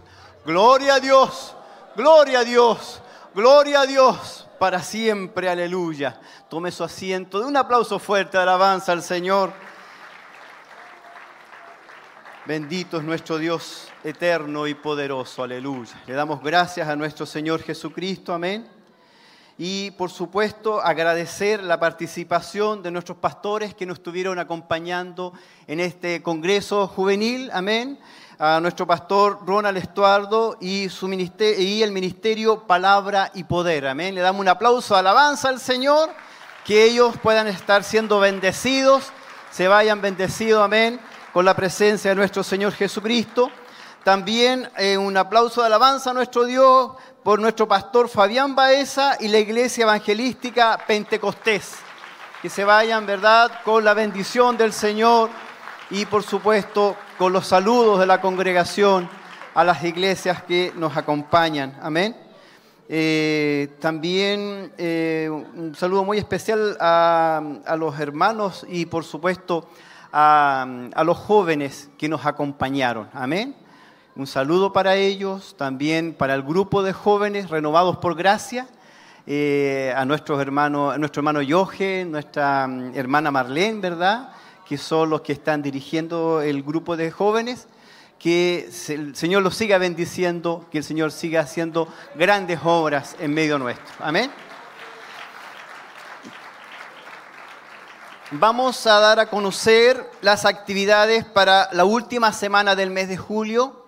El día martes 25 de julio a las 10 de la mañana comienza tiempo de sembrar a través de radio y televisión. Amén. Contamos con su oración, contamos con su apoyo, por supuesto, con su llamado telefónico, amén, o a través de las redes sociales. ¿Me dice amén?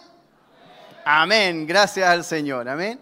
También este día martes 25, pero a las 20 horas, en Barros Arana 436 está la escuela bíblica Siloé. Así que le invitamos a participar este día martes Luego el día miércoles 26 de julio está el culto de damas de Siloé a las 19.45 horas en Barros Arana 436.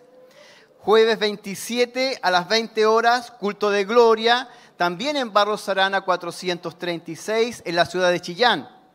Este viernes algo especial para los niños, encuentro de niños acá en el templo corporativo del kilómetro 14 a las 20 horas. Les esperamos a los niños, ¿verdad? Y también a los papás que puedan estar asistiendo a este encuentro de niños. Próximo sábado 29 de julio, culto de gracia acá en el templo corporativo y el próximo domingo 30 de julio a las 10 de la mañana, culto de celebración en el kilómetro 14, templo corporativo. Nos preparamos ya para el mes de agosto. Quiero que usted ya tenga en mente lo que es el mes de agosto. Y el día martes 15 es feriado y tendremos un ayuno congregacional en Barros Arana 436. ¿Me dice amén? Para que se prepare desde ya, ¿verdad? Para el martes 15 de agosto. Y las eh, damas de Siloé nos invita el viernes, solamente las damas están invitadas, para el viernes 25 a las 0 horas en Barros Arana a una vigilia de oración para las damas de Siloé. Las damas me dicen amén. Amén. Y esta, estamos preparándonos para el sábado 26 de agosto a las 19 horas, Noche de Milagros, acá en el Templo Corporativo, en el kilómetro 14, camino a Pinto. Amén. Vamos a estar orando por las siguientes peticiones. Usted me acompaña. Eh, vamos a orar por Remberto Fuentes, Luis Chávez Barrales, Paola Chávez, Luis Chávez, familias Chávez Riquelme, José Navarrete, Carmen Navarrete, Gloria Morales, por Paulina Cartes, María Quesada, Daniel Constanzo, Diego Constanzo, Margarita Constanzo, Eduardo Quirós, Luis Penrose, Reina López, Rosmarí Campos, nietos de la hermana María Constanzo, Benjamín Rifo, José Rifo, Rosa Quesada, Héctor Hernández, Luz Hernández, Cástulo Cartes, Alicia Arellano, Andrea Arellano, Juan Romero, Irifuentes, Rosa Arellano, Clara Solís, Paula Urrutia, Yasna Vázquez, Carlos Vidal, Matrimonio Escudero Vidal, Victoria Zurita, José Luis Soto, Danixa Soto, Víctor Lagos, Antolina Merino, Genoveva Rodríguez, por Daniela Martínez, Nancy Muñoz, Emily Bustoso, Emily Vistoso, Braulio Vistoso,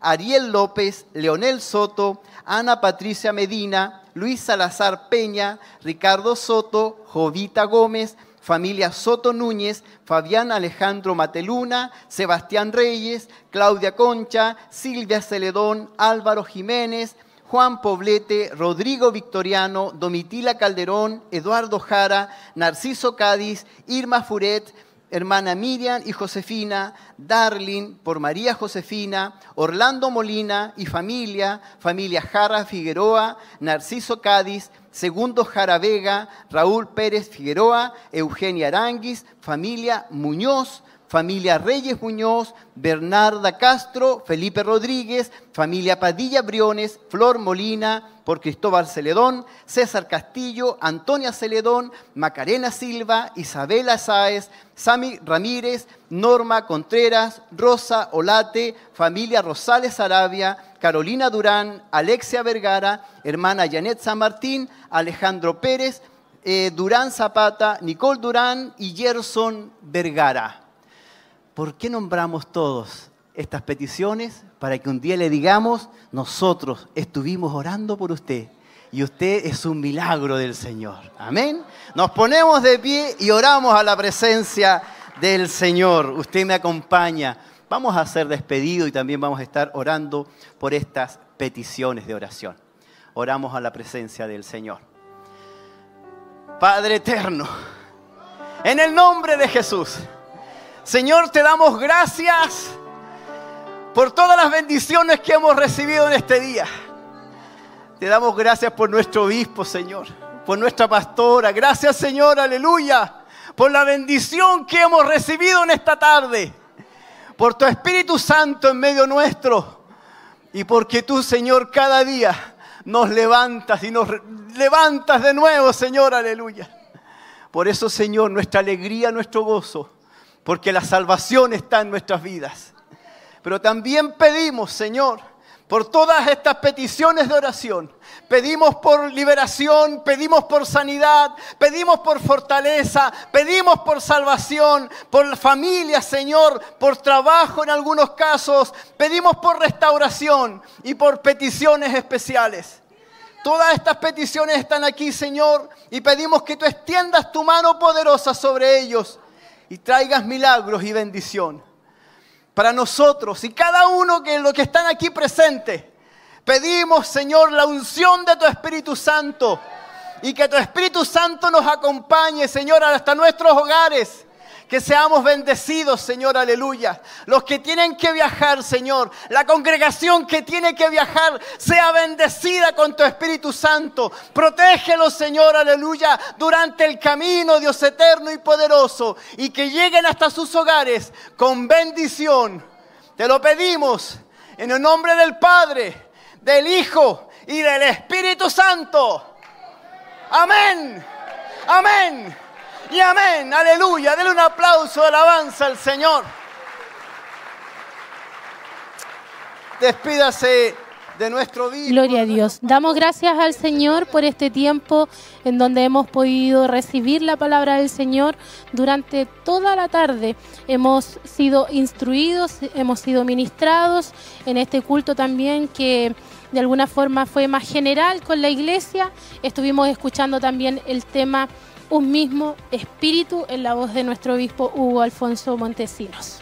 Un precioso tema que el Señor nos ha ministrado y, y nos ha sorprendido, nos ha bendecido enorme y grandemente. Así que yo creo que también, y lo veíamos, estaba leyendo los, los comentarios de los hermanos que dejaban ahí en Facebook y en YouTube, por lo que ellos comentaban, esto traspasó.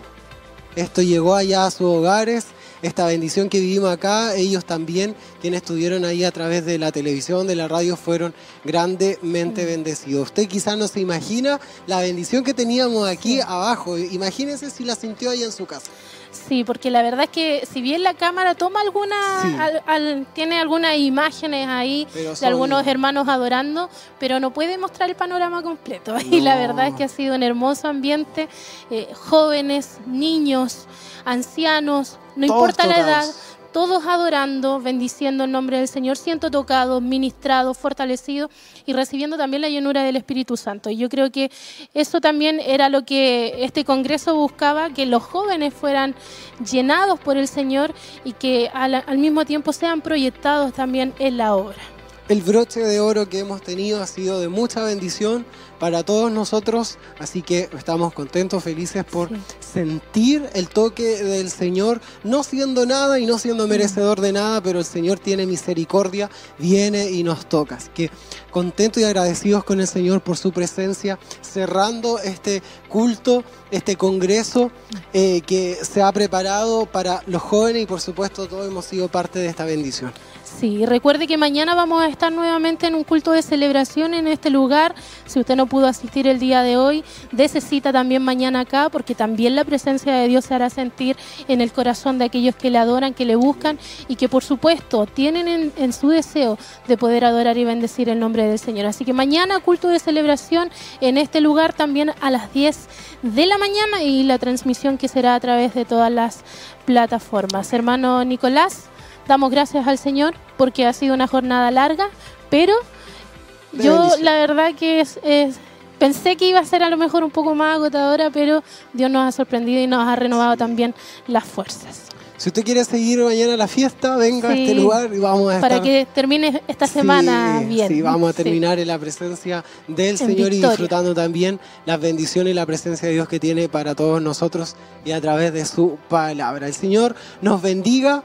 Bendiga también a todos los hermanos que Amén. trabajaron detrás de cámara, nuestra hermana María, nuestra hermana Andrea Marabolí, hermano Mario, que seguro también anda por ahí, y quienes estuvieron ahí, camarógrafos, controles, de toda una larga Sí. lista